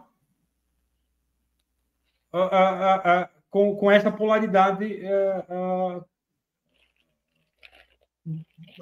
burguês proletário. O, o, o, Brasil, o Brasil, ele é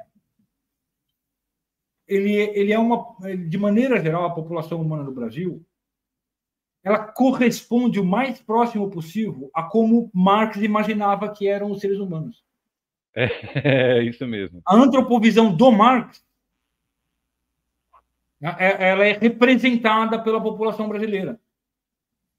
O é. Marx acreditava que, olha, só existem dois tipos humanos, Sim. burguês e proletário. Sim. A, história da humanidade é definida pelas tensões entre esses dois tipos humanos. É. Uma coisa curiosa que eu uma coisa curiosa que eu notei na Argélia, entre os jovens, eu convivi, tive o privilégio de conviver com bastante jovens, porque quando eu ia ter aula, por exemplo, de, sei lá, de recitação do Alcorão e tal, apesar de eu já estar lá com meus trinta e tantos na época, eu era colocado com criança ou com adolescente, né? Porque, por motivos óbvios, né? Então eu conheci muitos jovens, e nesse, nesse meio que eu estava, tá? Nesse meio que, como eu disse, do pessoal com mentalidade sacerdotal ou aristocrática. E entre os jovens, o dilema equivalente é entre, entre mentalidade sacerdotal e aristocrática, cara. Você entendeu? É, sim, as aspirações, esse dilema. Os sonhos dos jovens. É. Não, esse aqui ou aquele ali. É, é, é tipo assim, o que, que eu vou ser? Eu vou ser um sábio ou um cavaleiro? Eu não estou brincando. Eu vi.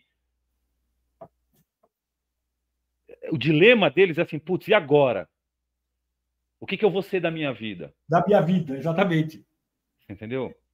Né? Então você via, eu conheci jovens de família realmente aristocrática e que falam, não, mas o que eu quero ser é um sábio da religião e um sufi, o que eu quero ser é isso, minha família, eu não sei como é que vai ser com a minha família. É, e o, é, tô falando sério. E o contrário também. Eu tive um, o meu professor de teologia, né? O meu professor de teologia, que era da, vamos dizer assim, da casta puramente sacerdotal lá, ele tinha quatro filhos, ok? E eu conversava, eu fiquei muito amigo do filho mais velho. O filho mais velho tinha 20 anos de idade.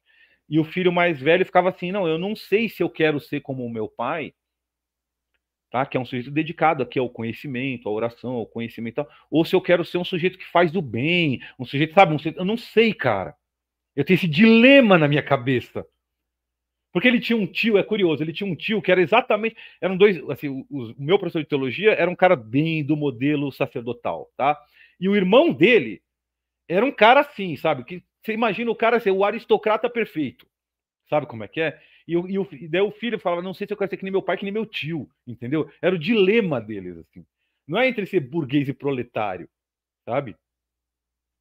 É engraçado isso, né? Eu nunca tinha visto isso aí para mim, cara. Foi uma experiência realmente alienígena. É. Alienígena. Tá? E depois que você respira o ar da humanidade normal, é, é muito sufocante o é. ar da humanidade subnormal. É. é. É, então, é, é uma ambiência humana subnormal. É. Ah, veja que todo, todo o ambiente humano é normal tá? que a visão geral das pessoas seja provinciana. Quer dizer, seja capaz apenas de entender as perspectivas próprias e locais sobre a humanidade. Isso é mais ou menos normal. Isso não é normal nas elites. Uhum, nas elites, claro. Não é normal nas elites. Certo? Mas como no Brasil não existem elites reais. Sim. Certo? Só existem elites por acidente. Por, é, é apenas a necessidade cósmica. Entendeu? Não? Uh, e não as vocações humanas. Uh, uh, o, o, o brasileiro tem a mentalidade mais provinciana de todo o mundo. Você vai para a Argentina, a mentalidade é menos provinciana. É, Você vai para o Paraguai, a mentalidade Paraguai, é menos... cara. Para... Eu ia citar o Paraguai, que eu tenho experiência concreta. É, é diferente. Assim, até, até, até, o vizinho do lado é, é, é, é um pouquinho mais normal. Está muito longe da normalidade ideal. Ó, veja bem, não é que a gente está falando, ah, que modelos, ah, que maravilhoso, aqui do lado. Não é isso. Mas muito mais normal.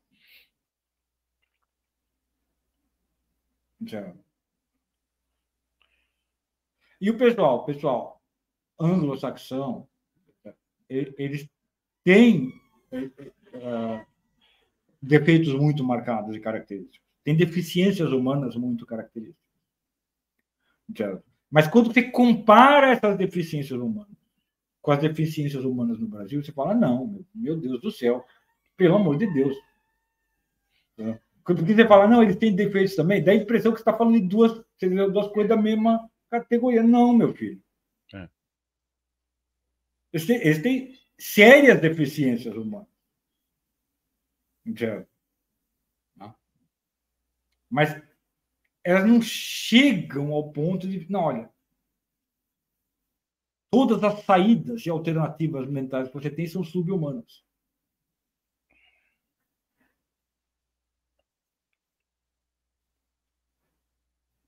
O Bagé é muito. É muito tarado, cara. É muito pervertido. É, essa, a falta de noção disso, né? De, de elite. Então, por exemplo, uma, outro, outro fator eu estava na Argélia. Né? Eu já tinha lido muitos livros de sufismo antes de ir para a Argélia. Né? E existem duas expressões usadas no sufismo que eu, na minha ignorância, no meu, ou melhor, no meu conhecimento parcial, eu achava que eram expressões sufis, tipicamente sufis, e não é. Por exemplo, então tem duas expressões típicas que são al-has, al-am. Al-has quer dizer elite em árabe. Al-am quer dizer o povão, o vulgo. Então, o, as pessoas são divididas em al-has, al-am. E no sufismo, a aplicação desses dois termos é, é para ah, o sujeito que está concentrado na busca de Deus e o resto. A elite é quem está concentrado. Mas lá eu fui descobrir que esses dois termos é aplicado para tudo. Ele, sim. Tá? Então, assim, é socialmente. É assim. São categorias sociais. Sociais. Então, assim, não. No, al é, eles vão falar assim, al-has, quer dizer, a elite, são as pessoas que estão dedicadas à busca de conhecer, do conhecimento e a fazer o bem por próximo. Esse é al-has, é a elite. Quem está interessado no resto é al-am, é o vulgo. Então, olha só, então, eles dividem a elite em duas categorias. Se eu perceber, eu fiquei bem amigo do pessoal de filosofia lá, al-has, a elite, é o seguinte, olha, existe aquela pessoa que, que adquire erudição e conhecimento porque ela quer ter sabedoria, ok? E existe a pessoa que adquire poder e força porque ela quer fazer o bem. Isso é ras. Isso é elite. Elite é essas duas categorias. Todo o resto é o vulgo. No Brasil não tem essa noção. Não tem essa noção. Elite aqui sempre quer dizer outra coisa diferente, não tem nada a ver com isso. Totalmente diferente. Quer dizer, a imagem que o burguês e o proletário projetam do que é a elite. Como essa imagem é falsa, né, não existe elite real. E você vê que é uma, é uma noção muito não básica. pessoas que ocupam o papel social. É, sim. Sim. Que no Mas Brasil, sei lá, é os políticos e é político e celebridade no Brasil, vai. É isso. É isso. Hum. É, é, é, exatamente. Política e celebridade. É, político e cantor sertanejo, é elite, cara. É autoridade espiritual e poder temporal. Temporal, é isso aí. Esse é, os atores e cantores têm quase ideias, não é? Eles que são os filósofos. Eles fazem a cultura. A cultura. né? E os políticos são o poder, poder temporal. Exatamente. Cara, é isso mesmo. Né? É, assim, e são noções muito básicas e que eles aplicam para tudo. Você entendeu?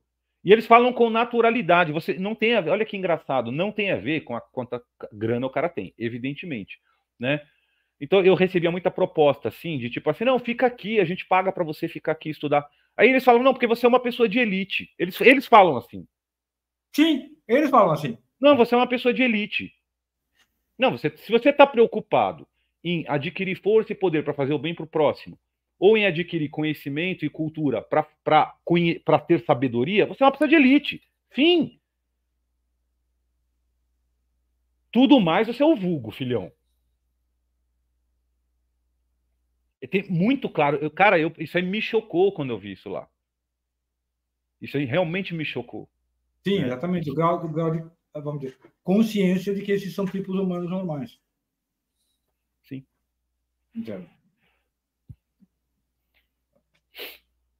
Que um cara comentou, Caetano Veloso é questão de Enem no Brasil. Caetano Veloso é tipo, né? Autoridade, sim, é, é, sim, é autoridade espiritual. espiritual. É, é autoridade espiritual. É autoridade espiritual. É. é isso mesmo. Então, é isso que o pessoal precisa mudar. Precisa mudar isso aí. Essa, essa... Quando a gente fala o pessoal, os nossos alunos, gente, os nossos alunos de CLS. Exatamente. Exatamente. É, isso aí o que acontece. Isso aí, isso aí, o primeiro passo para o sujeito mudar isso aí é que ele tem que se enriquecer de imagem dessas pessoas. Sim. Entendeu? Então, ele, ele, ele, ele, tem que, sabe, ler os grandes épicos de dentro e de fora da civilização ocidental. Sim. Sim. Entendeu? Até, até, até ele conseguir imaginar esses tipos de direito. A hora que você conseguir imaginar esses tipos de direito, eles são possíveis para você. Claro que, olha só, de todo mundo que está tentando fazer isso, se você, olha só, o número de pessoas que a gente convence a tentar fazer isso é pequeno. Do, do número de pessoas que a gente convence a fazer, algumas pessoas entendem o seguinte: elas, essa, isso não é uma virtualidade nelas. Então elas não vão conseguir imaginar direito. Uhum.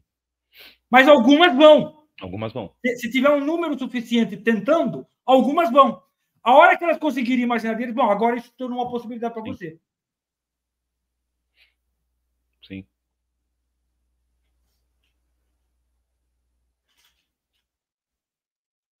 Curioso, volto a repetir uma coisa. Quando eu estava na faculdade de filosofia de Marrakech, eu conheci os professores lá. Né, eu, eu, eu falei isso numa postagem uma vez. E eu percebi, eles come... a gente sentou, tal, fui apresentado para todo mundo, e daí eles começaram a, comecei a conversar e vi, não, todos eles estudavam São Tomás de Aquino, São Boaventura, to, todos os autores, grandes autores do catolicismo, e, e, não em tom de crítica, não era em tom de, não estudava para combater, não. E, e, eles falavam, não, isso aqui é a elite do cristianismo, esse aqui é o povo de elite do cristianismo. Hum? É o povo de elite.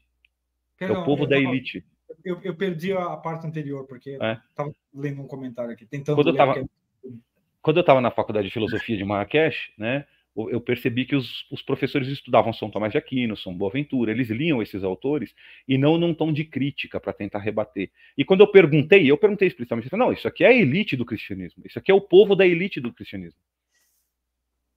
Hum? Sim, se você não entender eles, você não vai entender o cristianismo, você não vai entender. você não vai entender nem o do seu. Foi o que ele falou, se a gente não entendeu deles, gente... Você entendeu? Essa noção é uma clareza, assim, fenomenal, né? É... Teve um cara que fez uma pergunta muito boa, Gu, como desenterrar essa semente? Que você lembra que você estava falando que a semente, o brasileiro tem essa semente, mas ela está muito enterrada. O que, o que melhor para fazer para desenterrar essa semente? Olha só, a a primeira coisa para desenterrar esse semente é ver muitas. Ramayana, por exemplo. Ramayana é uma excelente. É, é, é, é, exatamente. Então, você tem que a, se expor cognitivamente a muitas imagens dos, dos diversos tipos humanos. Entendeu? Esquecer, esquecer totalmente, entendeu? A, a, a, a sua seu esquema conceitual ideológico, seu quadro de pensamento. Entendeu? Você tem, você tem que fazer de conta o seguinte: olha, eu não tenho crenças. Né? Você se despe das suas crenças e vai, você vai assimilar então, um Ramayana sem crenças. Sim. Né? Então, Ramayana, William Shakespeare. William Shakespeare é excelente também. Né?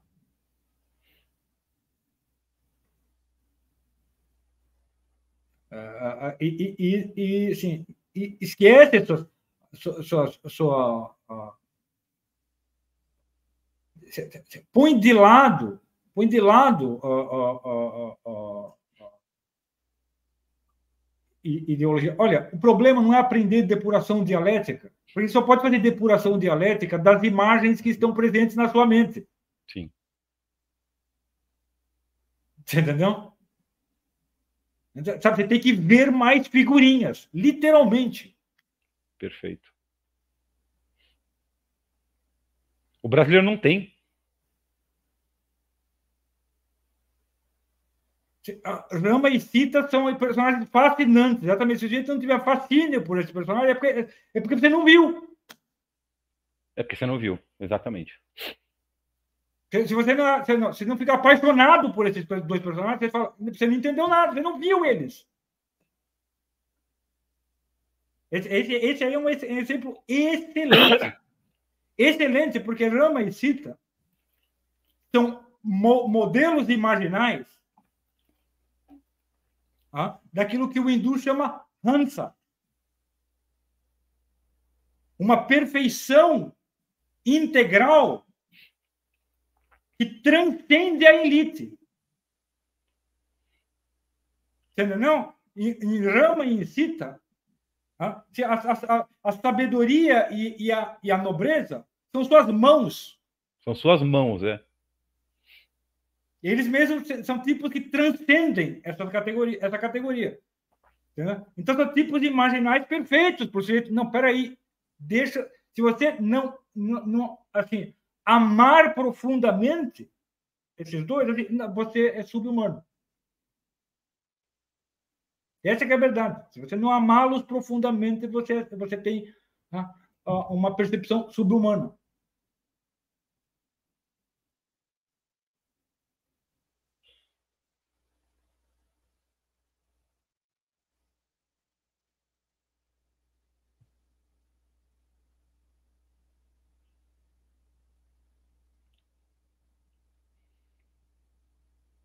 Se eu vou fazer novas aulas de leitura dos clássicos, não sei. Realmente não sei. Eu sou a favor, mas é com o professor aí. Pode ser que sim, pode ser que se me pagarem bem, talvez. Eu falar, ah, dá aula aí. Vocês querem que eu fique mais animado de dar aula e vocês me pagam cada vez menos. Aí, não, assim, não dá. É complicado, né? Entendeu? Hã? É, e ninguém aqui pede 10 mil reais por curso. Ninguém. Nunca diz que a gente está falando.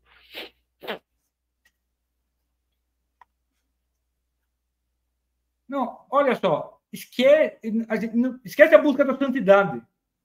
Busca de santidade depender das suas crenças. Então, falando, não, esquece um pouquinho isso aí. Põe de lado um pouquinho, guarda no bolso. Não é jogar fora, é só guarda.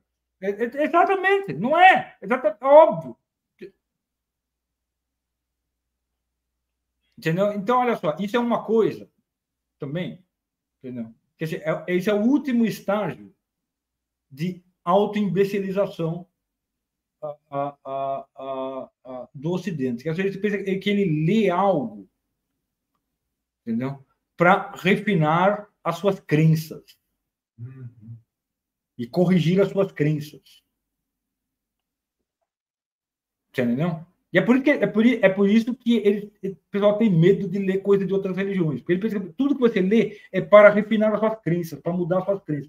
Mas não, meu filho, as coisas que você lê é para você se informar sobre a, a, os seres humanos que existem, sobre as coisas que existem. É para você ter as imagens das coisas que existem.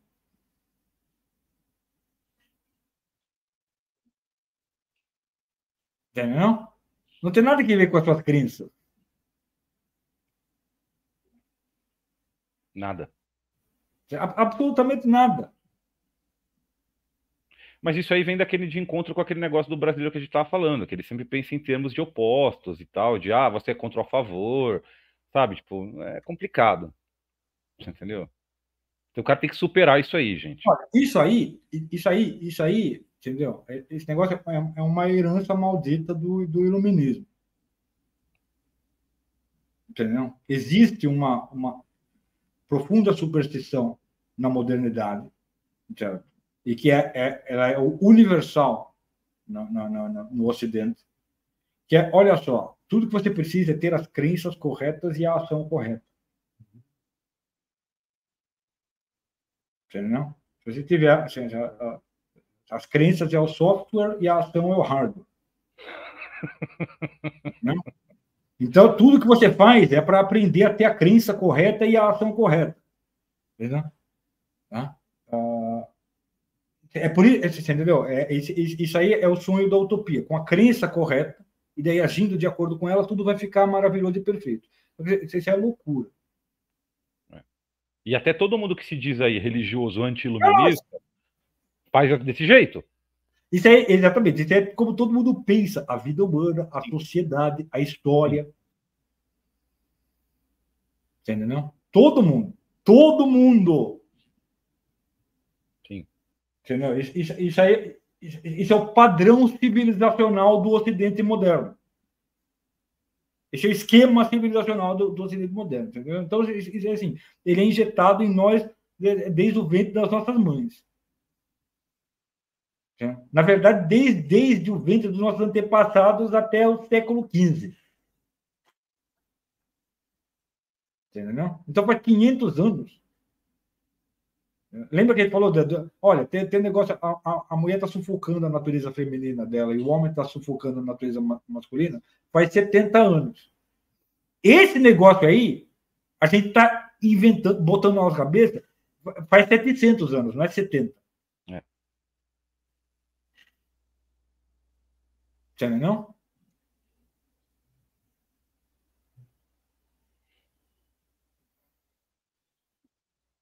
E, e, e isso é, é, é, é, uma é visão totalmente errônea da realidade. Então, você está sempre lendo, tudo que ele lê, é não, é o hora para melhorar as minhas crenças, que agora eu penso de acordo, aqui, ó, penso direito, entendeu? E daí esse pensamento servir de orientações, entendeu? instruções para a minha ação.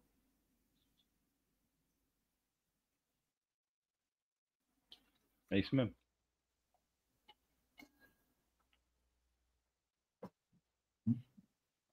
Aí, como ninguém aguenta viver assim, porque, como a gente falou, essa não é a natureza real, né? A função da existência, entendeu? Não é a, a operação da natureza não é parecida com a operação de um computador. O computador é uma invenção artificial, não é, um processo, não é uma operação natural. Entendeu? Então não funciona a imagem e semelhança da natureza. Entendeu? Uh, uh, então o que acontece? A natureza se vinga dele fazendo com o seguinte, ele deseje apenas saborear o mundo.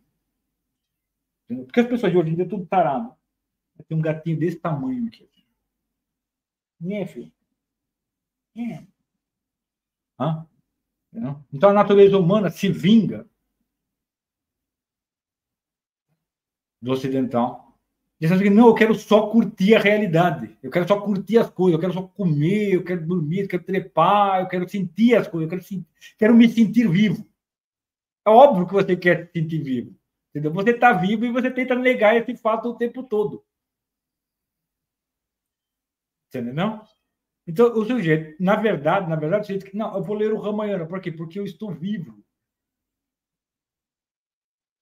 Entendeu? Esse, é esse, é, é, esse é o propósito. Eu vou ler o William Shakespeare. Por quê? Porque eu estou vivo. Eu vou ler poesia do Rumi. Por quê? Porque eu estou vivo.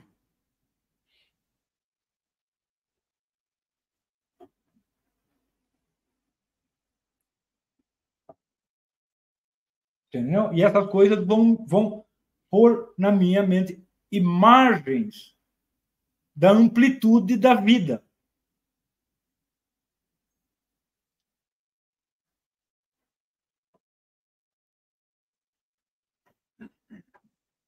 Entendeu? Como o sujeito não faz isso conscientemente, ele não vai ler o Ramayana, não vai ler William Shakespeare, não vai, não vai ler Rumi.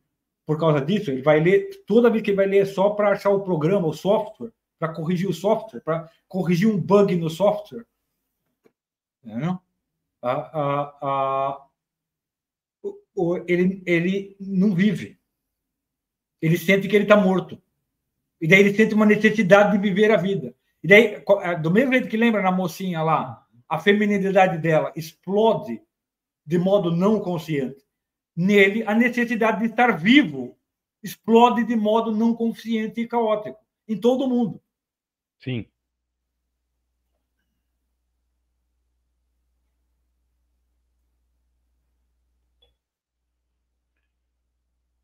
Aqui um amigo meu acabou de me perguntar pelo celular o seguinte que ele citou, lembrou que eu citei lá no mundo islâmico, ele perguntou sobre narrativas, sobre as narrativas são colocadas no, na elite. Eu, eu falei, ó, evidentemente a narrativa da sabedoria sim, a narrativa da, da, da nobreza sim, a narrativa da prosperidade lá, tô falando de como a coisa funciona lá, no seu polo artístico é colocado na elite, seu polo assim, de produção então, artística sim, clássica. Ela, ela, artística. Ela, é, ela, é, ela é considerada como que uma ela é, ela é a imagem adequada da, das vocações superiores no domínio inferior, no domínio, no domínio inferior, perfeito. material.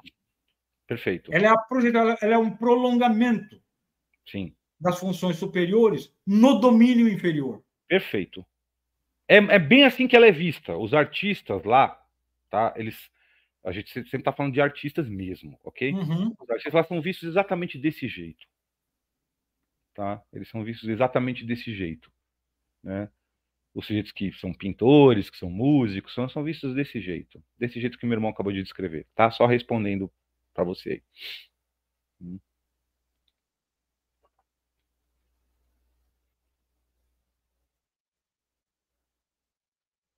Não, não vou dar aula de fisionomia. Tá perguntando aqui, não vou. Não vou porque eu não terminei de aprender.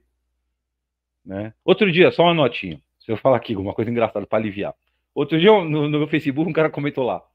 Falou, mano, tipo, eu vi um negócio lá assim, tipo, um marqueteiro falando assim: se você tiver seis meses de casado, cara, dá para eu montar um curso para você de sobrevivendo ao primeiro semestre do casamento e você ganhar uma fortuna.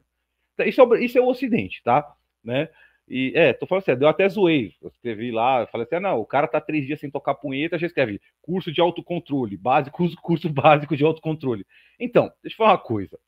Você não pode ficar dando curso de coisa que não sabe. Uma vez eu assisti um desenho dos Simpsons, os Simpsons sempre profetizando, né? Em que o Homer chega, você lembra desse desenho, né? O Homer chega para Marge e fala assim: Marge, por que você não dá aula de piano? Aí a Marge fala: Mas Homer, eu não sei tocar piano. Não, mas aí você faz uma aula, dá a aula daquela aula, depois você faz outra aula e você cobra um sobrepreço a mais, você tem um lucro. Então, no Brasil, é assim, ó.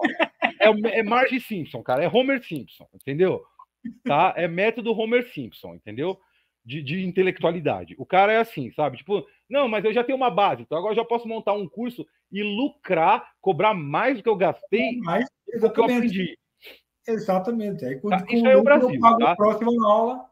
É, então é assim, é ó, você entende que é o seguinte, olha só, conhecimento, dá uma de maçom aqui, sabe? Conhecimento tem aquele negócio, como é que é? Iniciante, adepto e mestre, não tem? tem, tem, tem é, entendeu? Conhecimento tem esses três níveis, entendeu? Tá? Nesse assunto de fisionomia, eu estou entre lá o iniciante e o adepto ainda, entendeu? Então, uma coisa é, é falar do assunto. Uma coisinha ou outra, entendeu? É. Agora eu vou ensinar isso aqui, não é assim. Não é assim, você entendeu? Então, assim, para você começar a ensinar, você tem que estar entre o adepto e o mestre. Porque daí você ensina, porque daí, quando você está entre o adepto e o mestre, ensinar faz parte, é um estágio. Você vai aprender. É estágio, exatamente. Né? Então você tem que estar, para ensinar uma coisa, você tem que estar entre adepto e mestre e não entre iniciante e adepto, ou só iniciante, como no caso da Marge Simpson e desses caras aí que, que, que ah, não, tipo, você está seis meses casado, monta um curso sobrevivendo ao primeiro semestre. Não dá. Mas eu sei que no Brasil as coisas funcionam assim, mas isso aí é só marketing, gente. Isso aí você não aprende nada desse jeito. Tá? Então, só uma nota. Uhum. Um cara comentou, é o famoso curso de criar curso. Exatamente, isso é o Brasil, cara. Curso de criar curso. Curso de criar curso, entendeu? Né? Então, olha, se é para se, se, se é ficar um, um, bom conselho prático da, da, da, da aula de hoje, leia o Ramayana para estar vivo, para imaginar aquelas pessoas, imaginar aquelas cenas, Sim. imaginar aquelas, entendeu? Como, como forma de vida. Não é para você corrigir, não, qual, qual eu entendi, entendi aqui, daí eu vou fazer assim. Não, não, não, esquece essa parte. Sim. Esquece essa parte. Sim. Então você tem que ler esses, vamos dizer, os grandes épicos de toda a humanidade, os grandes épicos e clássicos de toda a humanidade devem ser lidos para estar vivo.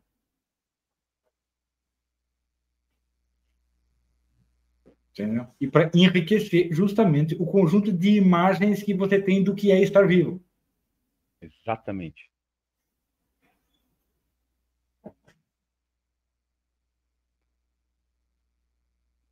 Sim, eu já li uma coisa ou outra do Fon Baltazar.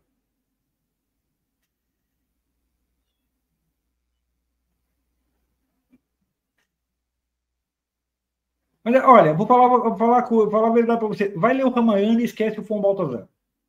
Com certeza. Se você já. Se você já ó, Fon Baltazar, é o seguinte: você só vai entender ele se você já tiver cultura. Entendeu? É autor para quem já tem cultura. Tem autor que é assim. Entendeu? É que assim, não, eu vou ler poesia do Yeats. Poesia do Yeats é para quem já tem cultura poética universal. Entendeu? É, é... Tá? Esse é um, esse é um, um sério problema certo? Da, da, da, cultura ocidental do século XX. Porque, não, isso aí é cultura para quem já tem cultura. E, da no... e particularmente da nova alta cultura brasileira, né? Não, a, nova alta cultura brasileira não é cultura. Não é alta cultura. Ela não é, entendeu? Não é, não é, eu sei, não é.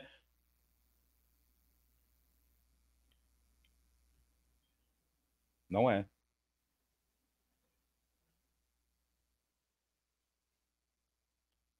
Essas pausas, gente, porque a gente agora está lendo mais os comentários aqui para ver se é umas perguntas legais aqui, tá? Não, não, não, não, não. Não. A, Krishna Irada é outra história completamente diferente. Então, o molde marginal é completamente diferente. Entendeu?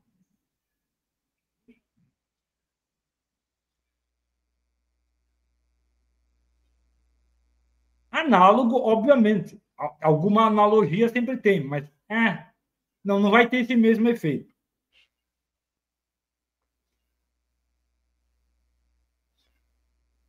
Hum? Alta costura.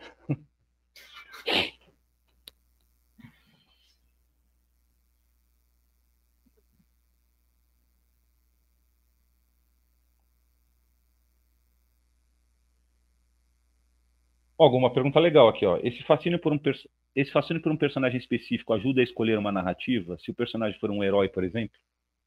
Não sei. Olha, deixa eu explicar uma coisa. Vamos fazer o seguinte, vamos fazer uma pausa, eu preciso ir no banheiro. Gente, então, ó. Eu quero, eu quero falar uma coisa ou duas sobre esse negócio de narrativa. É, peraí, então, ó, gente, a tela vai ficar escura, mas eu também preciso ir no banheiro, então a gente vai fazer uma pausa de cinco minutos. Não saiam daí, as telas vão ficar escuras, sem som, mas não, não deu falha, não, tá? Cinco minutinhos e a gente já volta, beleza?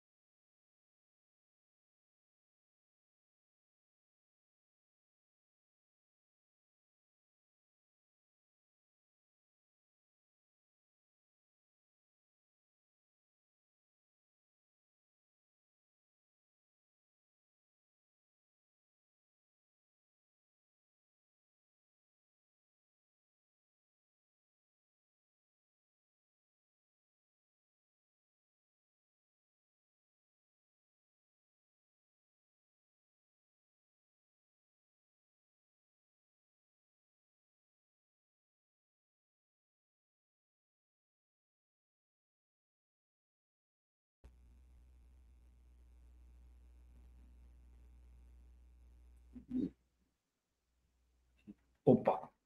Voltemos. Eu tô Temos? nada aqui, pronto. Fala aí, tá funcionando? Tá funcionando? Tá, já estamos ao vivo. Antes de continuar, deixa eu só fazer um, merchandising básico. Pessoal, estamos na promoção especial de Natal da assinatura do ICLS. Vão lá, assinem, tem um preço super promocional. Você assina o site né, e ainda ganha acesso ao seminário americano, as aulas que o Google dá para os alunos dos Estados Unidos e do Canadá. Tá bom? Deem uma olhada lá no site, não deixem de acessar.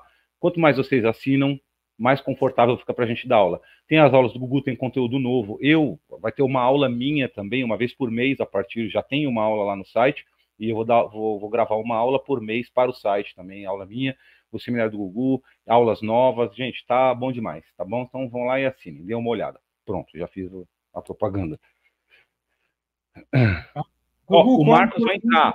O Marcos vai entrar, O Marcos vai entrar, peraí. Marcos, eu vi você lá no chat. Vai, fala com o Pedro aí e agiliza aí. O Marcos vai entrar, ele mandou uma mensagem aqui.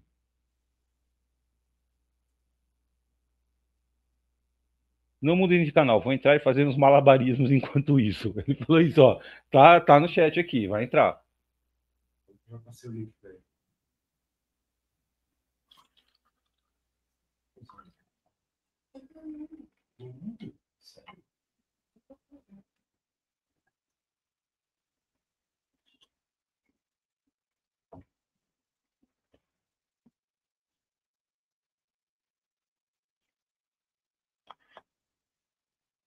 Bom, Gus, se você quiser ir. Ele, ele vai entrar, ele mandou o um aviso aí. Às vezes está com alguma complicação, mas se você quiser ir falando o que você ia falar sobre narrativa, você quer? Aqui, ó.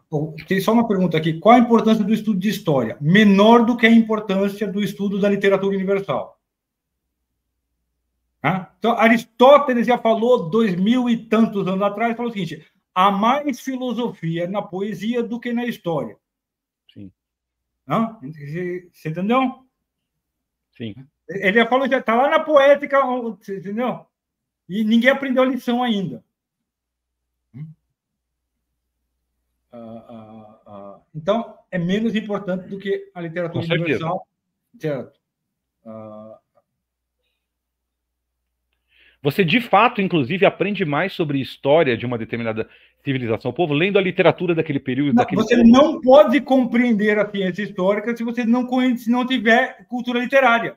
Exatamente. Exatamente. Olha, deixa eu explicar uma coisa. História é literatura baseada em fatos reais. É. Entendeu? É só isso. Quando bem feita. Quando, Quando bem, bem feita. feita. Exatamente. Quando bem feita, história é literatura baseada em fatos reais.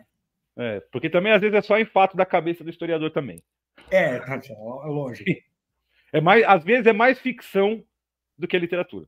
Do que literatura. Ok? Hum.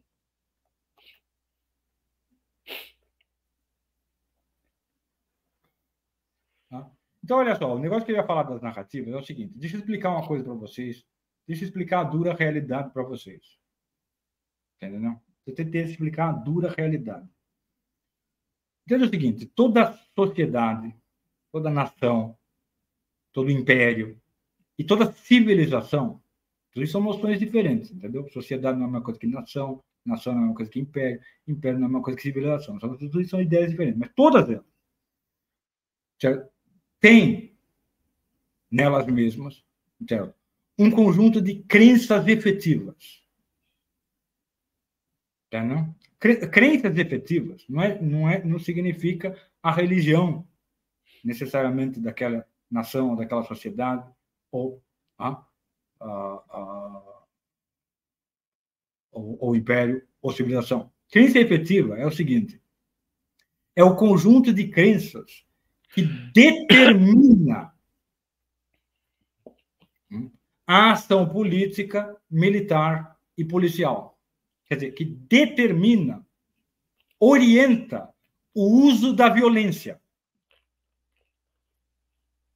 Entendeu? Não existe sociedade nação, império ou civilização que possa dispensar a violência. Entendeu? Não existe, não existe, entendeu? A, a sociedade, as comunidades hippies não deram certo. Nunca. Entendeu? Né? O século XX não foi a primeira vez que as pessoas tentaram fazer isso. Sim. Foi só a mais recente. Entendeu? Hã? Então, nenhuma, nenhuma pode dispensar o uso da violência. Então, todas têm que ter um conjunto de crenças efetivas que orienta o uso da violência, pela qual ela se orienta. Quando pode fazer violência, quando não pode. Quando pode fazer violência contra um indivíduo, quando pode fazer violência contra um grupo, quando, pode fazer violência com, contra outra civilização, ou contra outra sociedade, ou contra outra nação. Né? Todas. Entendeu?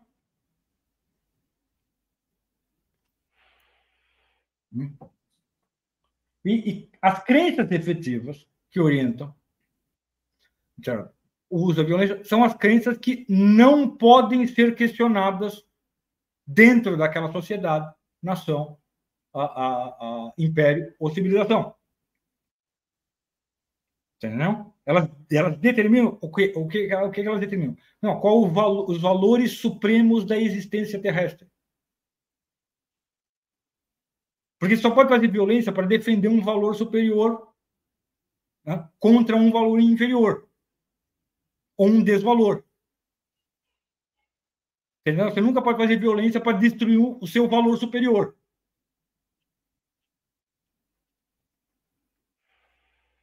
Entendeu? Isso não se refere, veja bem que eu estou falando o seguinte: isso aí não é, não depende não necessariamente está ligado à religião. Pode coincidir com valores religiosos ou pode ter valores não religiosos. Depende da, da sociedade, da nação, etc. Na história tem de tudo. Entendeu? Na história humana tem de tudo. Hum?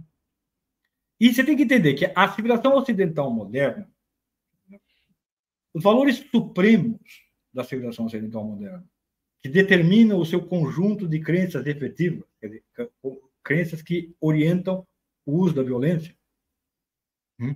tem dois valores. A civilização moderna tem dois valores. Só. Entendeu? A riqueza nacional, a riqueza das nações, entendeu? E as liberdades democráticas. Entendeu? Só tem dois valores na nossa civilização, supremos. Inquestionáveis. Inquestionáveis. Uhum. Quando você fala isso aí, a pessoa até fala, mas o que, que você tem contra a riqueza da nação e a, e a liberdade democrática? Parece que está falando contra ou a favor. Entendeu? Então, esses são os valores supremos da nossa civilização. Entendeu? Presta atenção. E na vida do cidadão comum, na civilização ocidental, esses dois valores são instanciados e momentos diferentes do seu dia. Você entendeu? Quando você vai lá, você bate o cartão e entra no seu trabalho, você está a serviço da riqueza da nação. Que você está fazendo quando você está trabalhando? Qual o propósito para o qual existe o seu trabalho? Para enriquecer a nação. Entendeu? E daí, quando você trabalha, é o seguinte, presta atenção, você tem que se desliga a sua consciência humana e você vira uma engrenagem numa máquina. E quando eu digo que você desliga a sua consciência humana, é coisa, uma coisa, uma coisa mais simples do mundo. É assim, você suponha que você atende lá numa loja. Hum? Você atende cliente na loja. Você não pode interagir com o cliente como. Opa, Marcos, tudo bom? Boa noite. Você... Eu, eu, falo depois de terminar a explicação. Terminei. Tá bom. Ah. Você não pode interagir como um ser humano. Hum? Você não pode, não, julgar as pessoas como eu acho que elas são. Você tem um cliente lá, você fala, ah, eu acho que esse cliente é um sacana. Eu acho que esse cliente está fazendo uma queixa legítima, porque a gente falhou com ele. Você não pode julgar assim, você tem que julgar segundo a política da empresa. Não, não aceitamos devoluções, aceitamos devoluções. Entendeu? Você tem que ser profissional. Você tem que deixar de ser um ser humano para ser um profissional. Entendeu? E isso vai ter, né, no mínimo, no mínimo, vai ocupar no mínimo, no mínimo, um terço da sua vida. No mínimo oito horas por dia. No mínimo oito horas por dia, você deixa de ser um ser humano e você vira um profissional. E a, e a, a finalidade da profissionalização, entenda, a finalidade civilizacional da profissionalização é a riqueza da nação. Você entendeu? Tanto que assim, algumas profissões vão ser taxadas, outras serão subsidiadas, porque tudo em função da riqueza da nação. Hum? Entendeu? Então, nessa hora, você está lá cumprindo o seu dever civilizacional, né, servindo um dos valores supremos da civilização, que é o enriquecimento da nação. Aí você bate o cartão de saída, acabou, agora Entendeu? Agora, não é que você vai ligar a sua consciência humana. Não, agora você vai ligar a sua consciência cidadã, como cidadão de uma democracia livre. Então você vai exercer os seus direitos, você vai exercer as suas liberdades democráticas. Entendeu? Então, por exemplo, você pode livremente entendeu? A, a assistir TV, navegar na internet, né? sair para uma boate para achar alguém para você trepar com você. Entendeu? Navegar no site pornô e trepar sozinho. Entendeu? Isso é exercer a sua liberdade democrática. Entendeu? Mas você vai exercê-la também. Tá, não é só assim na, na, na fruição, você vai exercê-la de modo combativo. Você pode escrever umas coisas na cartolina e fazer um protesto. Ou no Facebook. Vai ser, por oito horas você vai ser um profissional e por outras oito horas você vai ser um cidadão. E você só vai ser um ser humano quando você dormir. Exatamente.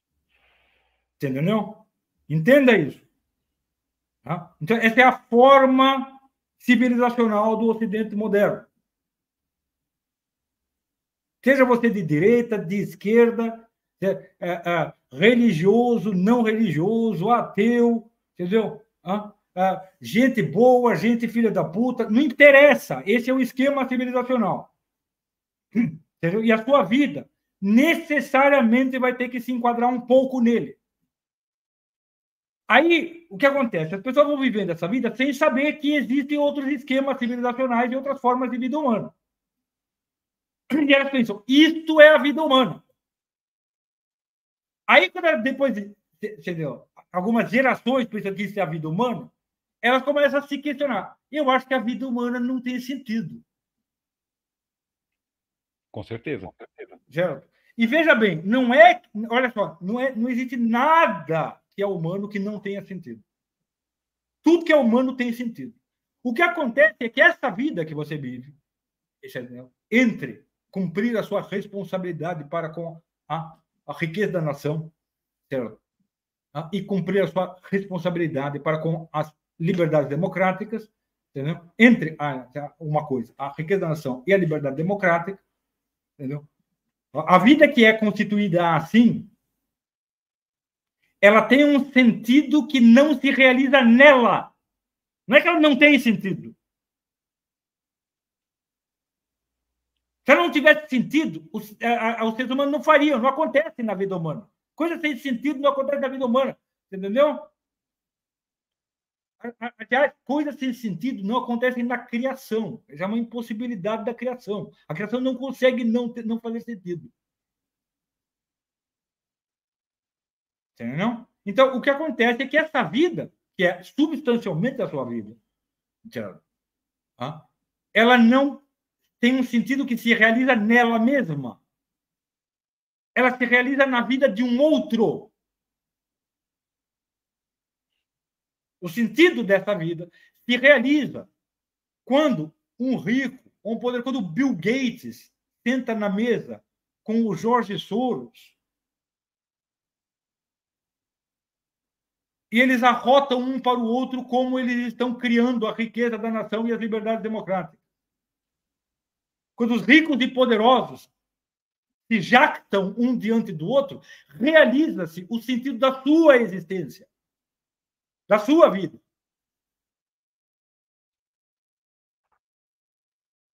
Opa. Hugo, isso não é uma, uma característica de, de sociedades ou de povos em decadência, porque isso lembra muito os gregos no final assim, da, da civilização grega. Que eles pensavam em papéis e não em seres humanos. Assim, todo mundo tinha um papel. Olha, assim, é, é, outros povos esbarraram nisso antes da gente. Mas só a gente fez o negócio mesmo. Agora é para valer. Outros povos tentaram decair assim. Mas ninguém conseguiu mesmo. Só a gente. Tá? Então, entenda que não é que a sua vida não tem sentido, é que o sentido dela é servir à jactância dos ricos e poderosos. É isso mesmo. Você entendeu?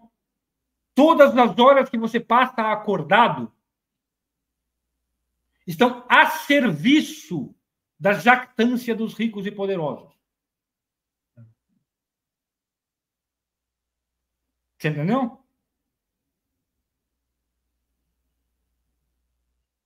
Isso aí, isso aí é o seguinte: isso é a estrutura real da vida na modernidade. Tanto faz o cara ser de direita ou esquerda, ele defende isso. Não, tanto, o que você pensa não importa. Direita e esquerda já, já é um pedaço desse esquema, né? Tá Sim, exatamente. São pensamentos acerca desse esquema. Sim. Tá, desculpa a falta de educação. Sobre como que a gente faz esse esquema funcionar. Como a gente... É só porque eu falei duas vezes não dei boa noite. Agora, seu raciocínio terminou. Boa noite, Gugu. Boa noite, Darius. Obrigado. Desculpa ter demorado para chegar. Noite, é isso. não sei se você escutou desde o começo, mas depois escuta, porque tinha umas coisas que eu estava pensando que, eu, cara, isso aqui eu quero falar. Eu estava pensando no Marcos. Eu ouvi, só que eu ouvi cuidando das crianças. Então você ouve um pouco, aí depois a parte do, da voz do Gugu se mistura com o grito da Manuela, com o Lucas chamando para pedir alguma coisa, enfim. Mas eu ouvi. Mas depois eu ouço com calma, melhor depois de novo. Entendeu? Ah, então, olha só, tudo, como esse é o esquema vital do sujeito na civilização ocidental. Então, tudo que ele consegue pensar sobre esse esquema é como eu faço esse esquema com mais prazer. Deixa eu achar um trabalho que eu estou apaixonado, um trabalho que me dá satisfação. E o que, que eu faço nas minhas horas de folga? Deixa eu fazer coisas que me dão satisfação. Deixa eu exercer, você entendeu? Deixa eu gerar a riqueza da nação de uma maneira que me dá satisfação e deixa eu fluir das minhas liberdades democráticas de uma maneira que me dá satisfação. Então, esse é o seu esquema vital. Entendeu? E todo, o, o importante, a única coisa importante na civilização ocidental é que um dos valores não engula completamente o outro.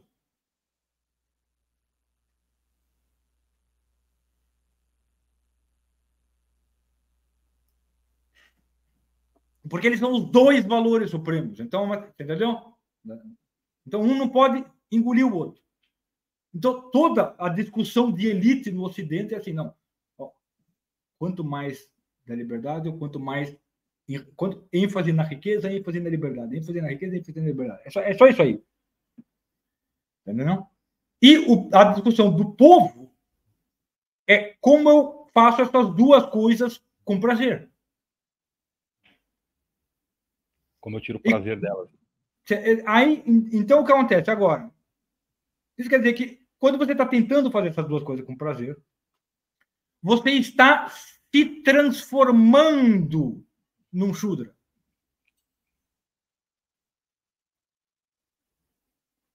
A, a, busca por realizar essas duas coisas com prazer é a busca de se tornar um Shudra perfeito para a elite uh, uh, uh, globalista ocidental perfeita. É isso.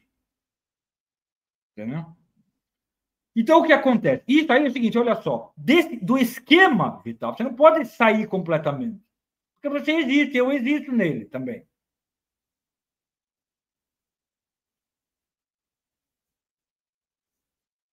Você entendeu? Então eu tenho que fazer assim, a gente tem que fazer. Não, vamos fazer aqui o ICLE, tem que fazer, tem que fazer toda uma figura, uma firula.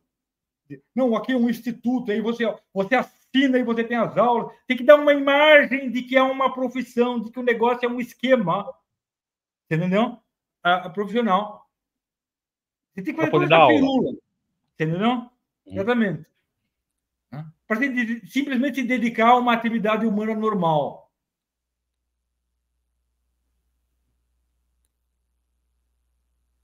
Do mesmo jeito, se o sujeito quer ter, se o sujeito assim, não, eu quero ir na igreja, ele tem que falar para todo mundo. Não, é porque eu gosto de ir na igreja, porque eu me sinto bem, porque, entendeu? Ele, ele tem que justificar no, dentro do esquema civilizacional por que ele faz aquilo. Qualquer coisa que ele faz, ele, ele tem que justificar ou é para a riqueza da nação, ou é para exercício das liberdades democráticas. É uma liberdade, é um direito. Entendeu? É um, ou é um dever, a minha vida é dever profissional e direito democrático. Entendeu? Então, olha só, como a gente está preso nele, entendeu? E, e ele não vai mudar amanhã. Entendeu? Ele não vai mudar amanhã. Certo? Por causa disso, a gente inventou esse negócio de narrativa. Esse negócio de narrativa é um negócio que a gente inventou. Olha, faz um negócio no começo do dia e no final do dia. Para você fazer o seguinte: olha só, o círculo da sua vida é o círculo da civilização em que você existe. Então, faz um negócio no começo do dia e no final do dia para você fazer um, você criar um anel em torno desse círculo. Entendeu? É um símbolo que você está criando. Para que daqui a pouco o círculo, que é o esquema vital da, imposto pela sua civilização, vai diminuindo de tamanho e o anel vai engrossando. E aí você toma posse consciente da sua vida e você tem uma vida que tem sentido, que se realiza nela mesma.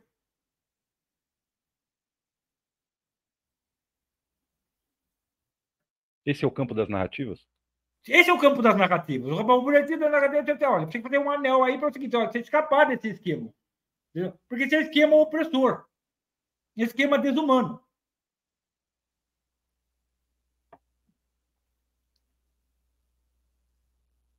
Perfeito. Entendeu? Mas você não pode esquecer que a substância da vida na modernidade é, é isso. Entendeu? Riqueza das nações, liberdade democrática.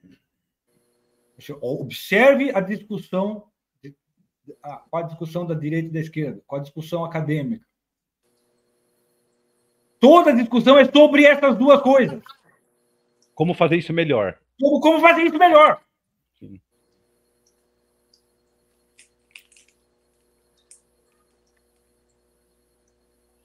Entendeu? E você não pode Entendeu? Veja bem, você não pode contrariar esses valores explicitamente e totalmente. Porque, como a gente falou, essas são as crenças efetivas. Quer dizer, elas determinam o uso da violência. Se você for abertamente contrário a elas, você vai ser, você vai para cadeia, você vai ser morto, é, é, inevitavelmente. Gugu, uma pessoa perguntou aqui, é, então as narrativas são a história do nosso próprio sistema. Mais ou menos, é porque narrativa é porque o Gugu falou mais cedo, se eu entendi direito. É assim que a gente é, o ser humano fala e pensa porque são... Aquela imagem foi fantástica. É, falar é pensar para os outros e pensar e falar sozinho. É assim que a gente é. A gente precisa contar uma narrativa porque nós Exatamente. Assim. Porque falar é a coisa mais característica para a gente mesmo. Entendeu? Então, assim, você começa o dia e termina o dia contando uma história que é totalmente independente desse esquema civilizacional. E aí, com o tempo, essa história, que está nas margens, está no horizonte. Olha só, quando se acorda, né? no mundo natural, qual, qual no momento, qual o momento do dia que é análogo ao ato de acordar. É o nascer do sol. Não é que você acorda quando o sol nasce. Mas olha só, o nascer do sol é no espaço cósmico em que nós vivemos o acordar. O, o acordar do mundo. Entendeu? E o pôr do sol é o dormir do mundo. Entendeu? Então, tem uma analogia entre uma coisa e a outra. E olha só, o pôr do sol e o nascer do sol se dão no horizonte.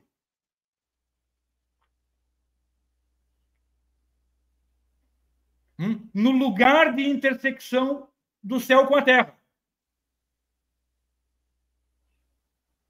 Então, quando você começa, não, olha só, agora eu vou começar a fazer uma narrativa quando eu acordo, quer dizer, quando o meu sol interior nasce, o sol da minha consciência nasce, e quando eu durmo, quando ele se põe.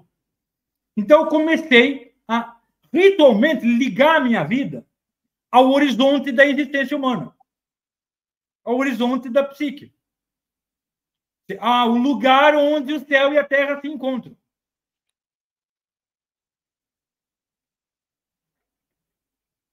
E que são justamente os momentos em que a gente se conecta com esse sistema. Porque se você não fizer isso de propósito, você acorda pensando nas obrigações do dia e dorme pensando nos deveres que não conseguiu, no, na, nas opressões. Nas liberdades que você não exerceu. Exatamente. Essa sensação do dia desperdiçado uma sensação muito comum e, e eu acho que está associada com isso. Não, eu não curti, mas você acorda e tem um monte de obrigação que você não vai conseguir cumprir. Aí você dorme, tem umas liberdades que você não conseguiu gozar. Exatamente. Entendeu? Então, o que acontece? Se você vai fazendo isso, então, daí você vai criando esse, esse, esse hábito consistente. Entendeu? Então, você continua sendo necessariamente um servo do, do esquema civilizacional.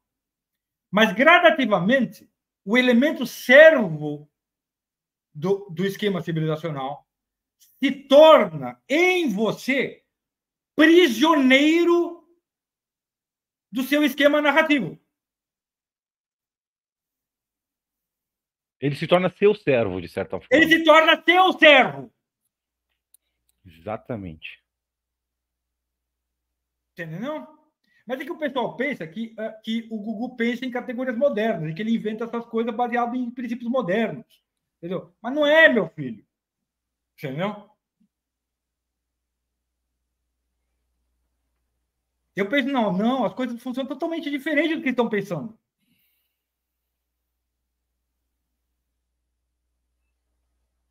Então, só o que eu estou tentando fazer para você, com esse negócio de quando eu estudei esse negócio de narrativa, eu digo, olha, esse é o único. Você não tem como se libertar? Da, da, da, do esquema vital civilizacional. Como que você vai se libertar? Ah, eu vou fugir para o mato e virar prepper e não sei o que. Não, cara, mas o que, que você vai fazer lá? Lá você vai carregar esse esquema Sim. dentro de você. Você carrega ele com você.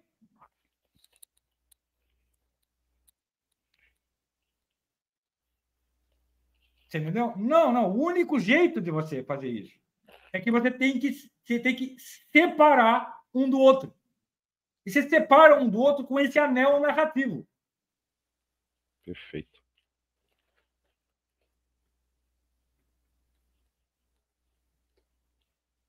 Entendeu? Até que uma hora ele, ele, assim, não, sim, o escravo da civilização se descola da sua consciência e você vê, agora ele está aqui, entendeu? Agora eu uso ele. Agora ele é meu escravo. Agora ele é meu escravo. Agora ele está a meu serviço.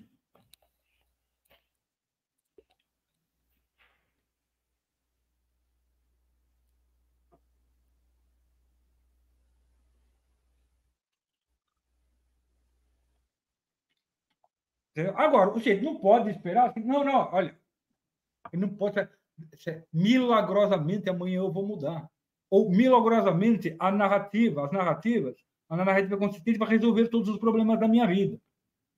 Não, não vai, porque como eu falei, olha, a sua vida existindo dentro desse esquema civilizacional é uma abominação, é uma monstruosidade, é uma destruição.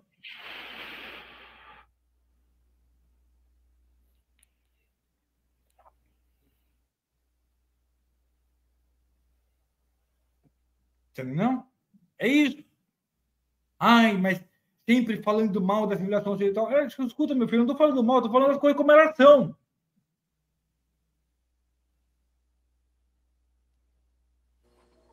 Se você acha que está tudo bem com a civilização ocidental, tudo bem. É, pois é, exatamente. Fique em paz, fique em paz, vai ver sua vida. Hum. Exatamente. Deixa eu uma... Vai que Deus te acompanhe. É, deixa eu dar uma nota para o pessoal, para os alunos aqui, falando como, como presidente aqui do ICLS.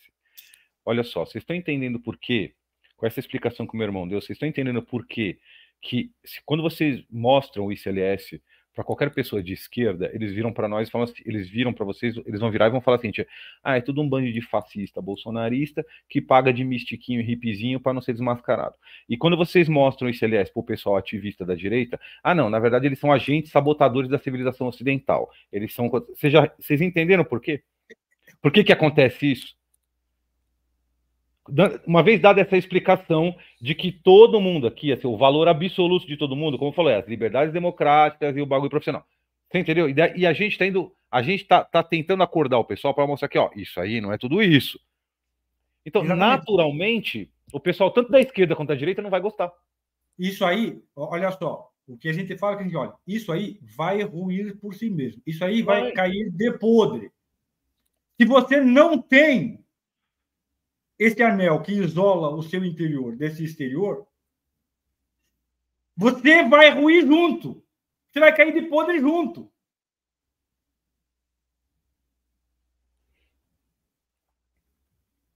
É que, olha só, quando você fala que uma coisa vai ruir, o pessoal imagina, o pessoal só tem imaginação de filme. Imagina, ah, vai ruir a civilização ocidental, vai, vai chover fogo, e daí abrir as portas do inferno, os caras vão cair. Não, escuta, escuta, eu não estou falando do juízo final, meu filho. Não, não, não. Estuda um pouco, mas olha, cara. Sabe, estuda um pouco. É, é, civilizações nasceram e, e ruíram. Exato. Centenas de vezes, meu Deus civilização grega, civilização persa, civilização romana. Estuda um pouco. Exatamente. Civilizações, impérios, nações estão toda hora nascendo, crescendo e morrendo, envelhecendo Sim. e morrendo. Sim. Isso é, é a coisa mais natural do mundo. É que nem a gente nascer, crescer, envelhecer e morrer. É a coisa mais natural do mundo. É engraçado que as pessoas não pensam nisso. Não, nossa civilização não vai morrer. Mas chega um cientista, um biólogo qualquer e fala: não, a espécie humana está ameaçada. Todo mundo acredita. Não, não o homem pode morrer, mas o acidente não. Pô, que, que maluquice é essa? Como é possível?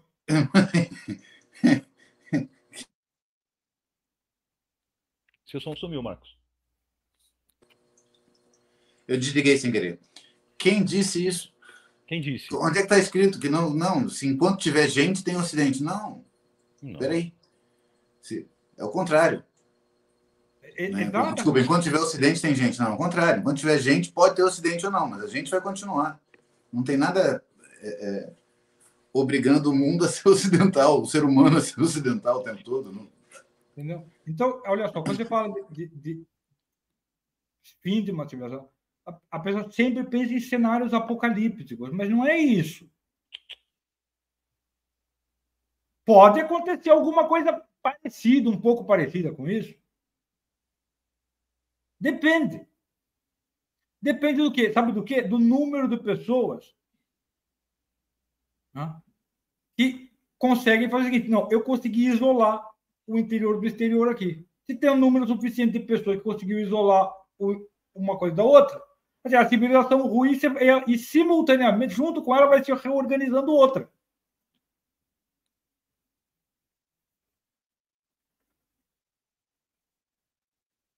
E aí, como o, o, o Tales falou, estuda um pouco de história. Algumas civilizações acabaram sendo conquistadas, algumas civilizações acabaram sendo destruídas, algumas civilizações simplesmente começaram a ruir, ruir, ruir, decair, decair, decair e sumiram.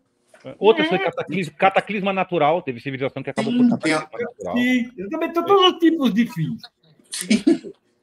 Os fins são muito variados. É que, é que, é que tem gente, entendeu? Tem, é que tem gente, tem uns que morrem de velho, tem uns que morrem de tiro na cabeça, entendeu? Tem uns que morrem de. engasgado. Tem tipos de mortes, entendeu? O que, que, tem em comum em todas elas? Todas acabam. Sim, exato, é óbvio. É, ó, 100 e 100. tem um problema também, eu, eu, não, eu não gosto de, de dizer que é coisa de brasileiro, porque eu conheço muito pouca gente de fora. Ao contrário de vocês, eu conheço muito pouca gente. Conheço pessoas de fora, mas não conheço com, com essa. Com, com, tanta. Eu não conheço civilizações fora do, do, do Brasil. Eu não convivo com pessoas de fora só. Então, eu não sei se é, um, é uma coisa brasileira ou se o ser humano é normalmente assim. Mas eu sei que nós, ou nós, seres humanos, ou nós brasileiros, temos o mau costume de confundir a declaração de um fato com a expressão de juízo de valor. Você diz, olha, esse negócio está acabando, todo mundo ouve, olha, ele quer que esse negócio acabe. Ele é contra. Ele, ele é contra. Não, mas chama ele de brasileiro, ele é contra. É assim. assim, tem um sujeito com coma, é, é, no, no estágio final do coma, na cama, no hospital, e está lá faltando ar. Eu falei, olha, ele vai morrer. Por que você quer que ele morra? Não, eu não quero que ele morra. Estou dizendo que ele está morrendo. Alguém faz alguma coisa, ou pelo menos chama um padre. É. Mas ele está morrendo. Exatamente. Então, Dizer só, que ele está bem não vai fazer ele voltar à vida. Se, você, se, se, a pessoa duvida que esse é o esquema civilizacional, observe, observe quando as pessoas criticam outras nações ou outras civilizações. Ah, mas lá ó, só tem pobreza. Ah, mas lá ó, não tem liberdades democráticas. Lá não tem eleição. Lá não tem eleição, lá tem tirania. Você tá bom, então você está explicando, você está falando Sim. como é que você julga, como é que você avalia uma civilização. Portanto, você está dizendo, afirmando quais são os valores supremos da sua.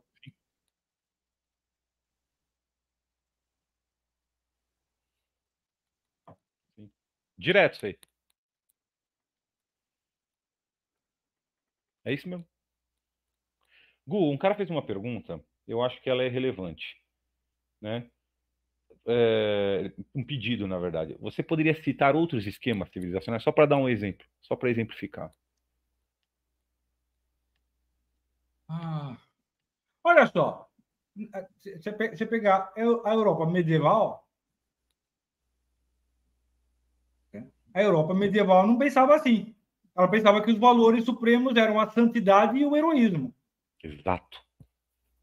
Pegar um homem, do, um europeu do século XI, XII, XIII, então, quais são os valores supremos? Hum. Hum? A bravura nobre e a santidade. Exatamente. É isso aí que não pode ser questionado. É isso que não pode ser questionado, exatamente. Exatamente.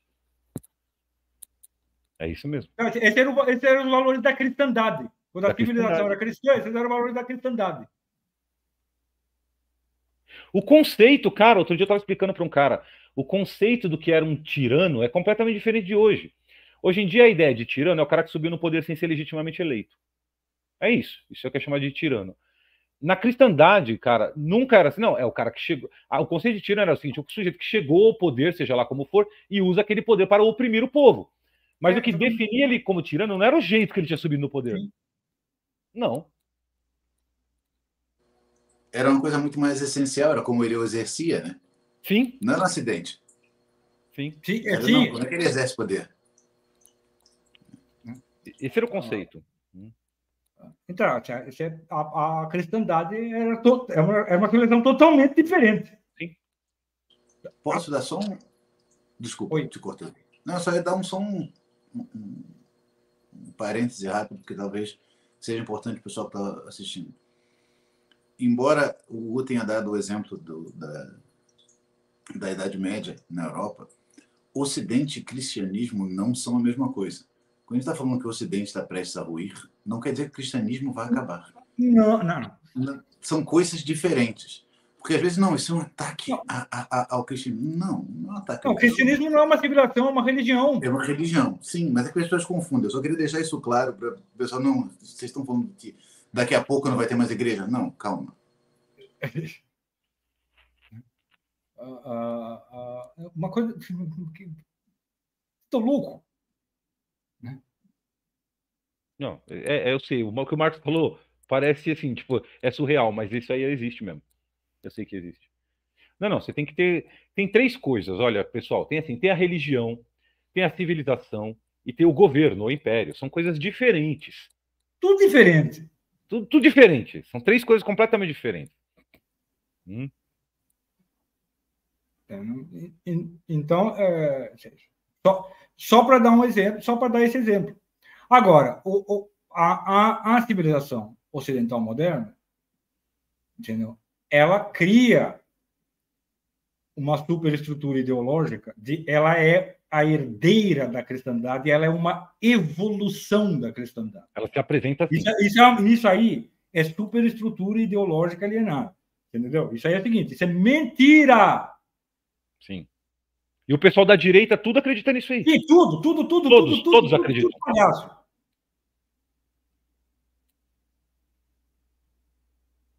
Tudo palhaço, tudo, tudo eles compraram essa, essa, essa, essa mentira. E que, então, ó, agora progredir. Isso aqui é um estágio civilizacional superior. Quer dizer, tem mito do progressismo. Entendeu? Não? Ah, ah, ah, e que, na verdade, o Ocidente moderno é uma cristandade mais perfeita do que a cristandade medieval. Isso é uma loucura sem tamanho. Não é nem mais perfeita nem cristandade. Tá tudo. Tá tudo é, é outro negócio. É outra civilização. É, é outra civilização, gente. Num certo sentido, é um parasita, né? Sim, é, é, é, é parasita que, que como eu é o carrapato como que come o cachorro. Carrapato como é o cachorro, exatamente. Ou um câncer. Ah, ah. Então, é outro negócio.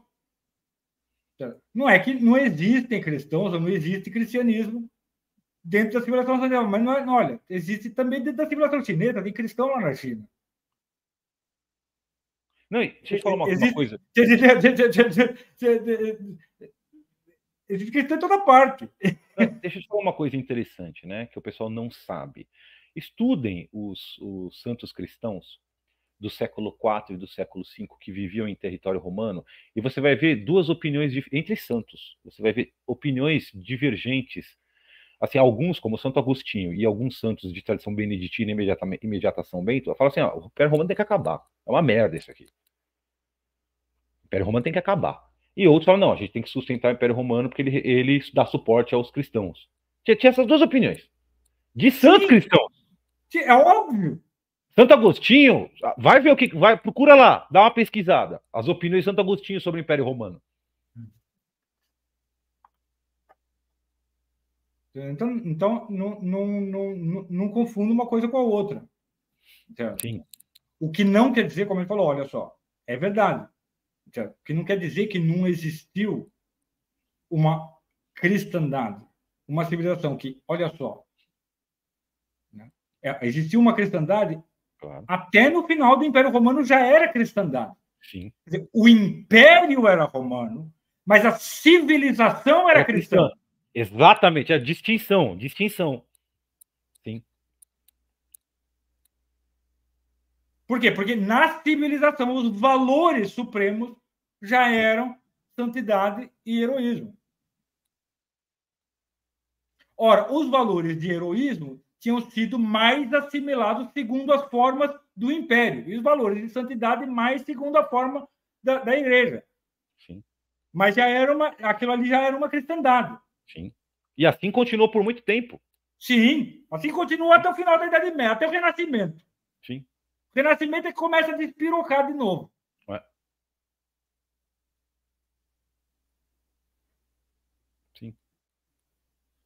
É que nem quando o pessoal me pergunta do mundo islâmico. Olha, gente, tem que distinguir civilização islâmica de império islâmico. Sim, é o Império Islâmico acabou em 1924, filhão. O Império Islâmico acabou, não teve mais Império Islâmico depois do Império Otomano e nem vai ter.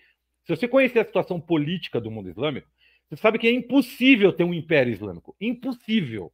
Tá? Você tem um ou outro governinho melhor e um monte de governo merda. Essa é a situação política imperial do Agora, civilização islâmica ainda existe. Sim.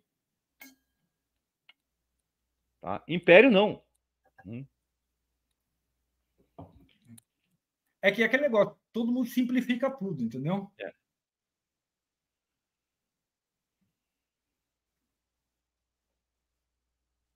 Certo? Aí, olha só, dentro desse esquema da civilização ocidental, as nações também não são iguais. Exato. Hum? Quer dizer, ah, o modo como a nação americana realiza o esquema civilizacional ocidental é diferente do modo como a nação canadense, que é diferente do como a francesa, como a brasileira, como a argentina. Você entendeu? Então, são todos, todos esses países estão na mesma civilização. Sim, sim. É, teve um cara que perguntou: o Brasil pertence ao Ocidente nesse sentido? Claro, no Brasil sim. a discussão é a mesma, essas duas coisas, liberdade democrática. Sim, evidentemente. Igualzinho. Igualzinho. Hum. Nesse sentido, o Japão pertence ao Ocidente, entendeu? Tudo, todo mundo que assim, ó, a discussão ali, aquelas crenças de base são, são é, assim, de, da, do grosso da população, é esses dois dilemas que o Gugu apre, apresentou aí. Isso aí é a civilização ocidental. Exatamente. Hum. E, e, ela é extremamente popular. É extremamente popular. Ela está ela tá, ela tá modificando estruturalmente de maneira mais ou menos profunda todas as outras civilizações, a civilização Não. chinesa, a civilização hindu, islâmica. a civilização uh, islâmica. Islâmica. Entendeu? A, certo, a civilização mais próxima dela, tá? que é a, a, a civilização, vamos dizer, o, povo, o pessoal ortodoxo, o pessoal do leste europeu. Entende? Olha, sempre olha os nomes das coisas, entendeu? Né? Sempre olha os nomes das coisas. Quando você começou a falar, quando você começou a falar de Ocidente, você falava de Ocidente, aí você falava do seguinte, do Oriente Próximo, Near East, quer dizer, ah, o leste europeu. Aí você fala, tem, tem o Middle East, o Oriente Médio, ah, o mundo islâmico. Hum? Aí você tem o Oriente, a Índia. E você tem o Extremo Oriente, China, Japão e etc. E esse esquema é, de fato, olha, na linha, se você pegar a linha a, a, a, leste oeste do mundo, essas são as civilizações que tem.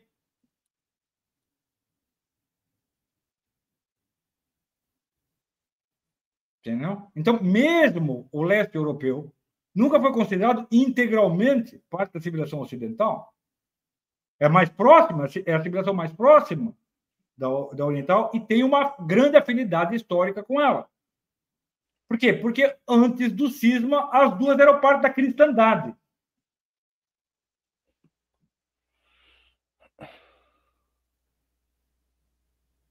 Entendeu? Então, era a mesma civilização, ela divorciou no século XI. Né? Mas ainda são muito próximos. Mas é diferente. Então, o ritmo das mudanças das coisas é muito diferente no leste europeu do que no, na Europa Ocidental e nas Américas. Entendeu? Ah? E aí você tem o Oriente Médio. A Oriente Médio corresponde mais ou menos à ideia de civilização que é a civilização islâmica. Aí você tem uma outra que é o Oriente, que é a civilização hindu. E você tem o Extremo Oriente, que é basicamente a civilização chinesa. Obviamente, é verdade, não, tem a China, tem a Coreia, tem, tem o Japão, eles são um pouquinho diferentes e tal. Certo? Mas vamos dizer que o, o coração civilizacional do negócio é a China. É a China. Uh, eu sei que os japoneses e coreanos vão me odiar por dizer isso. Mas é verdade. Mas é verdade. Uh, uh, e todas elas estão sofrendo transformações internas pelo, pela a, a relação com a civilização ocidental. Mas ela, nenhuma delas ainda é totalmente civilização ocidental. É.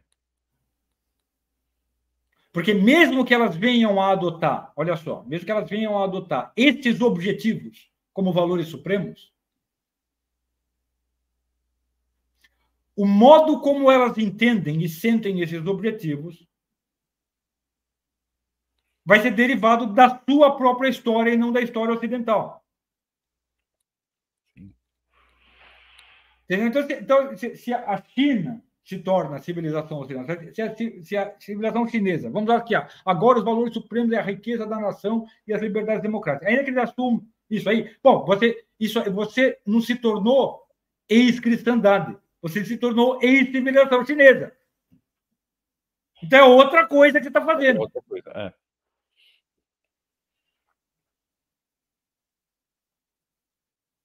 Entendeu? O mundo islâmico também. Você vai se tornar ex-civilização islâmica, você não vai se tornar ex-cristandade.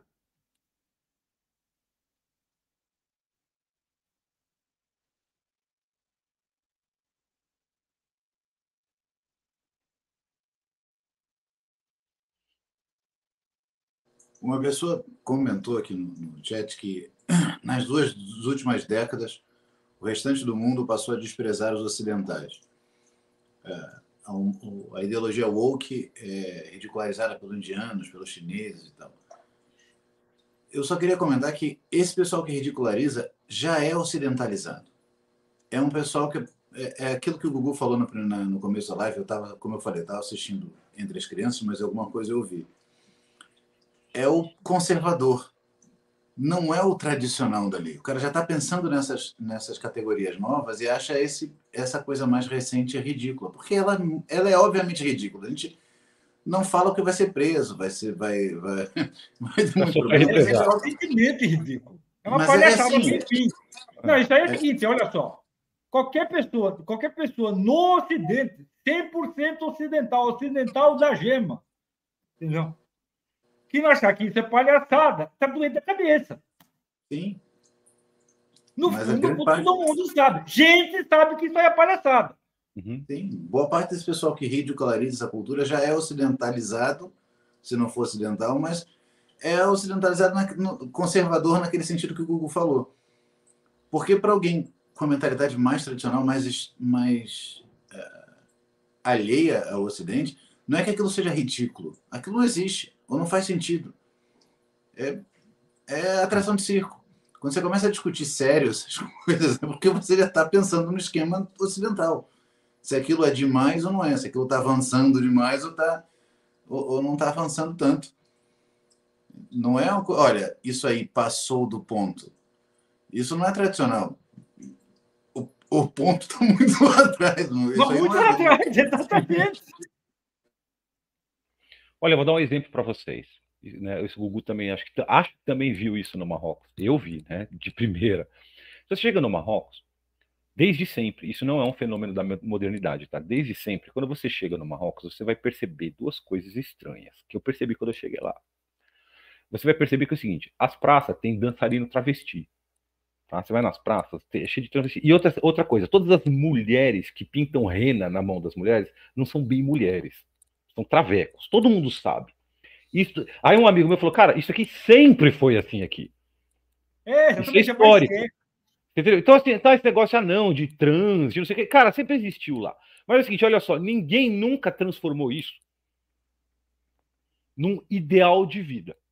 Olha só, sempre existiu e eles sempre foram bem tratados. Ninguém, ninguém distrata. Se você bater num, num traveco de rua lá, você, você vai preso, você apanha, tá? Mas isso aí não virou, isso aí não se transforma num movimento, numa cultura. Ele nem passa pela cabeça deles, nem mesmo do, do, do maquiador de rena, travesti, que aquilo se transforme numa espécie de, de coisa que é o supra-sumo da sociedade. Não, são, são, na verdade, na verdade, olha só, se você estudar a história das coisas, é que as pessoas não, não querem saber a realidade, entendeu? Do, do mundo. Você vai ver que é o seguinte: é no século XX que Traveca apanha mais no mundo islâmico. É. Por influência da educação ocidentalizada, que é o seguinte: os caras estão começando. Pessoal, tem um monte de gente no mundo islâmico né, que foi, não, sabe, tem, tem, diploma em Oxford e que acredita que é o seguinte: não, olha, a civilização é isso, é, você tem, é o software e o hardware. E o nosso software é o Islã. É, é sério sério, é sério, você entendeu? Sim. Tem um monte de gente lá... O salafismo é isso. Exatamente. Não, é, é, é. Então, não, o nosso software é islâmico. E o software islâmico é, é anti-gay. Então tem que bater no gay. Entendeu? É sério. Entendeu? Isso aí é emburrecimento geral. Geral. Tanto que os países com menos influência wahhabita e salafista é onde isso não acontece. É, exatamente o, é, é, uma, é, é uma situação completamente diferente, mas eu conheço um pessoal que morou lá, eu conheço um pessoal que visitou lá, e choca o ocidental quando ele vai para a Tailândia e ele vê é abordado por dois policiais e um dos dois é traveco. E assim, vai treinar numa academia de Muay Thai, porque é o melhor Muay Thai do mundo, porque nasceu lá, e de repente uma pessoa tá lá de peito, de cabelo grande, maquiado, e sai na porrada com os outros. Eles são completamente integrados na sociedade. Mas você pergunta para um deles, não, você é mulher mesmo? Não, cara, eu sou traveco. Você tá maluco? Você tá é, é dodói da cabeça? Pô, eu sou só tipo um cara que gosta de. Eu sou um cara que gosta de brincar que é mulher, entendeu? É, é, é um negócio diferente, mas não é assim, trans mulheres são mulheres. Cara, nenhum deles acredita nisso. No Marrocos, idem, cara. Tanto que eles se vestem que mulher gostam de homem. E, exatamente. E, isso aí já são... é assim há milhares de anos, entendeu? Ó, ó, perde-se no tempo. Tribo, tribo indígena tinha isso Tribo aí. indígena, exatamente. Mas ninguém é obrigado a fingir que não tem diferença. Lá ninguém é obrigado a fingir que não tem diferença. Não, é uma mulher como qualquer outra. Você tá mal. Mas você, mas você colocar isso em termos de direitos Aí não, agora você está tentando enquadrar isso num esquema civilizacional que não tem como entender isso aí. É. Exatamente.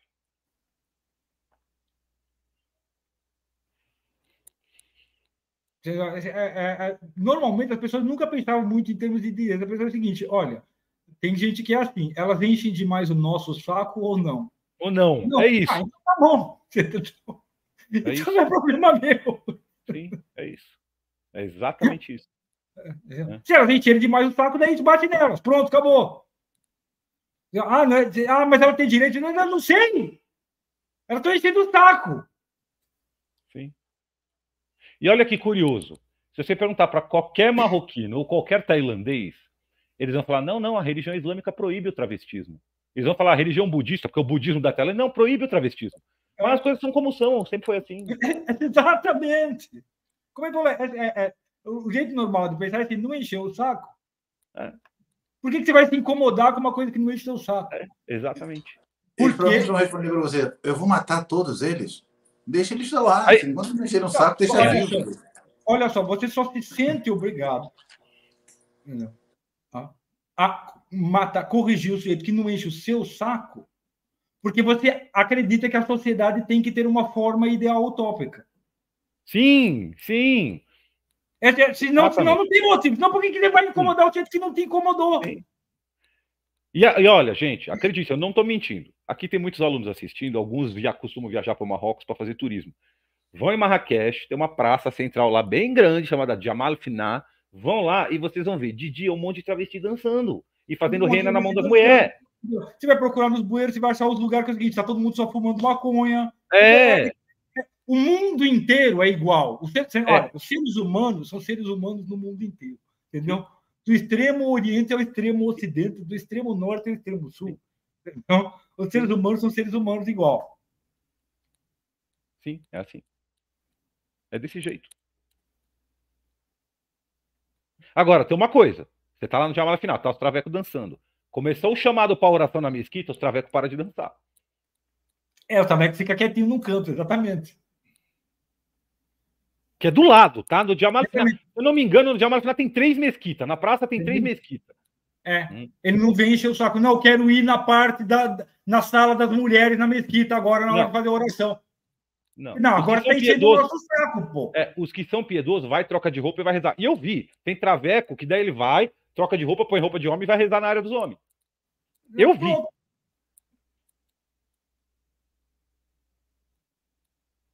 Entendeu? É, é inevitável, olha só. Ah, mas ninguém, ninguém nunca então bate em traveco. Claro, mas isso acontece em todos os países do mundo. Você bate em traveco e não traveco, meu Deus do céu. As pessoas batem uma na outra, entendeu? Não é de hoje. E por todos os tipos de motivos. Que nem é um, é um lugar comum que as pessoas é, é, pedem muito, né? Que o Brasil é o país que mais assassina travecos no mundo. Legal.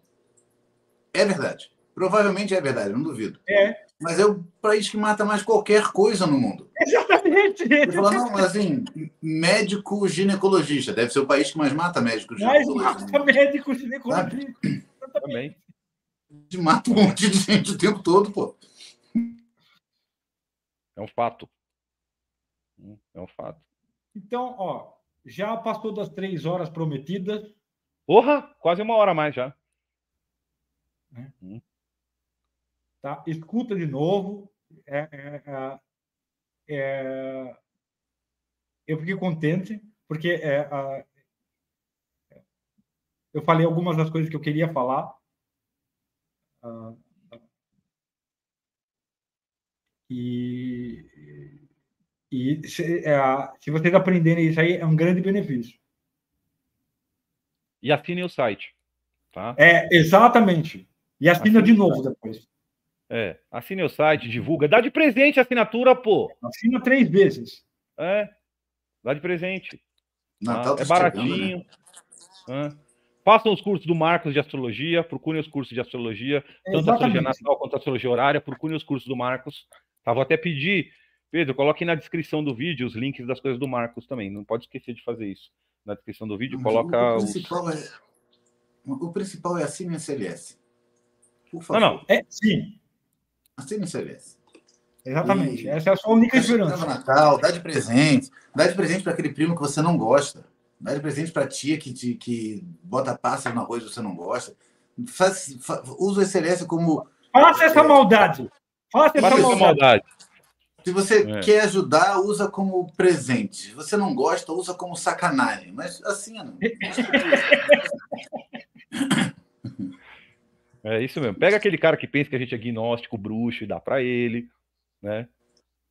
Todo mundo sabe, até os caras que tem cara que fala mal de nós, e não vão citar nomes, tá? Mas cara, os caras assinam, porque eles, eles não sabem, mas eu acho que não sabem que eu consigo ver quem assina o site, mas eles assinam, eles assinam o site. Até quem fala mal de nós. Então, pô, até quem fala mal de nós assina, quanto mais quem gosta, tem que assinar, pô. E aí, depois, uma hora vai dar mais conversa é, esse assunto aí. Por isso que eu quero, Marcos, a hora que você tiver com tempo e tal. Não, agora, agora botou as crianças no canto, assiste, assiste novo, porque isso aqui vai dar muita conversa. Ó, deixa, deixa, eu fazer umas, deixa eu fazer umas promessas para o pessoal, algumas a gente já está já tá cumprindo.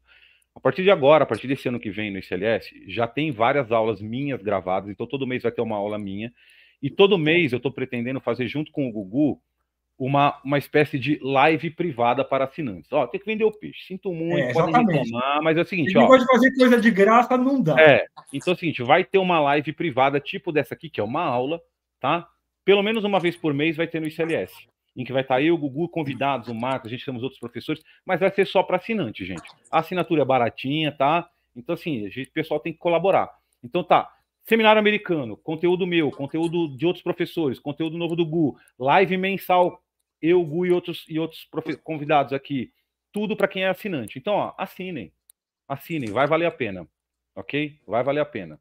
Eu Beleza? quero fazer um.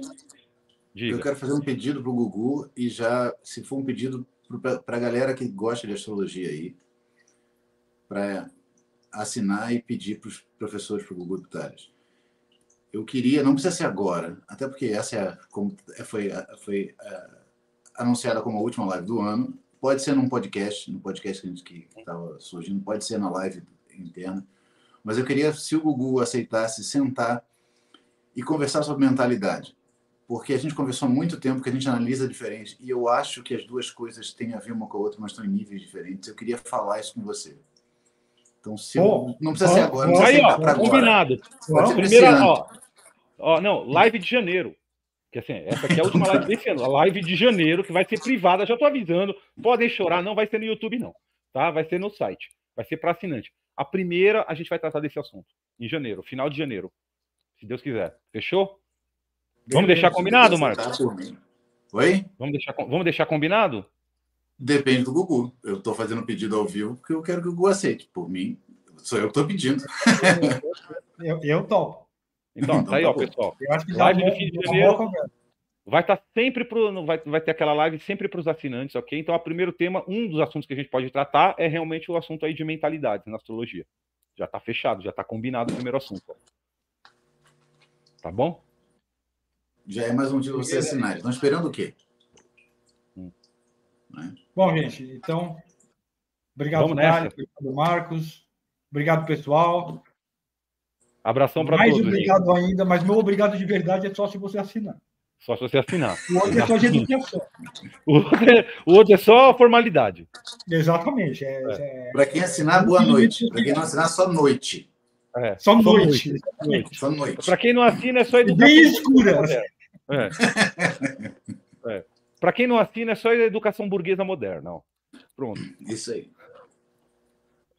Tá bom, gente? Então, um abração para todos aí. Fiquem com Deus e assinem. Tá bom? Quer dar tchau aí, pessoal? Obrigado por tudo. Fique com Deus. Tchau, tchau. Pedro, Tchau. pode. Pedro, pode fechar para o círculo, apenas o círculo esotérico.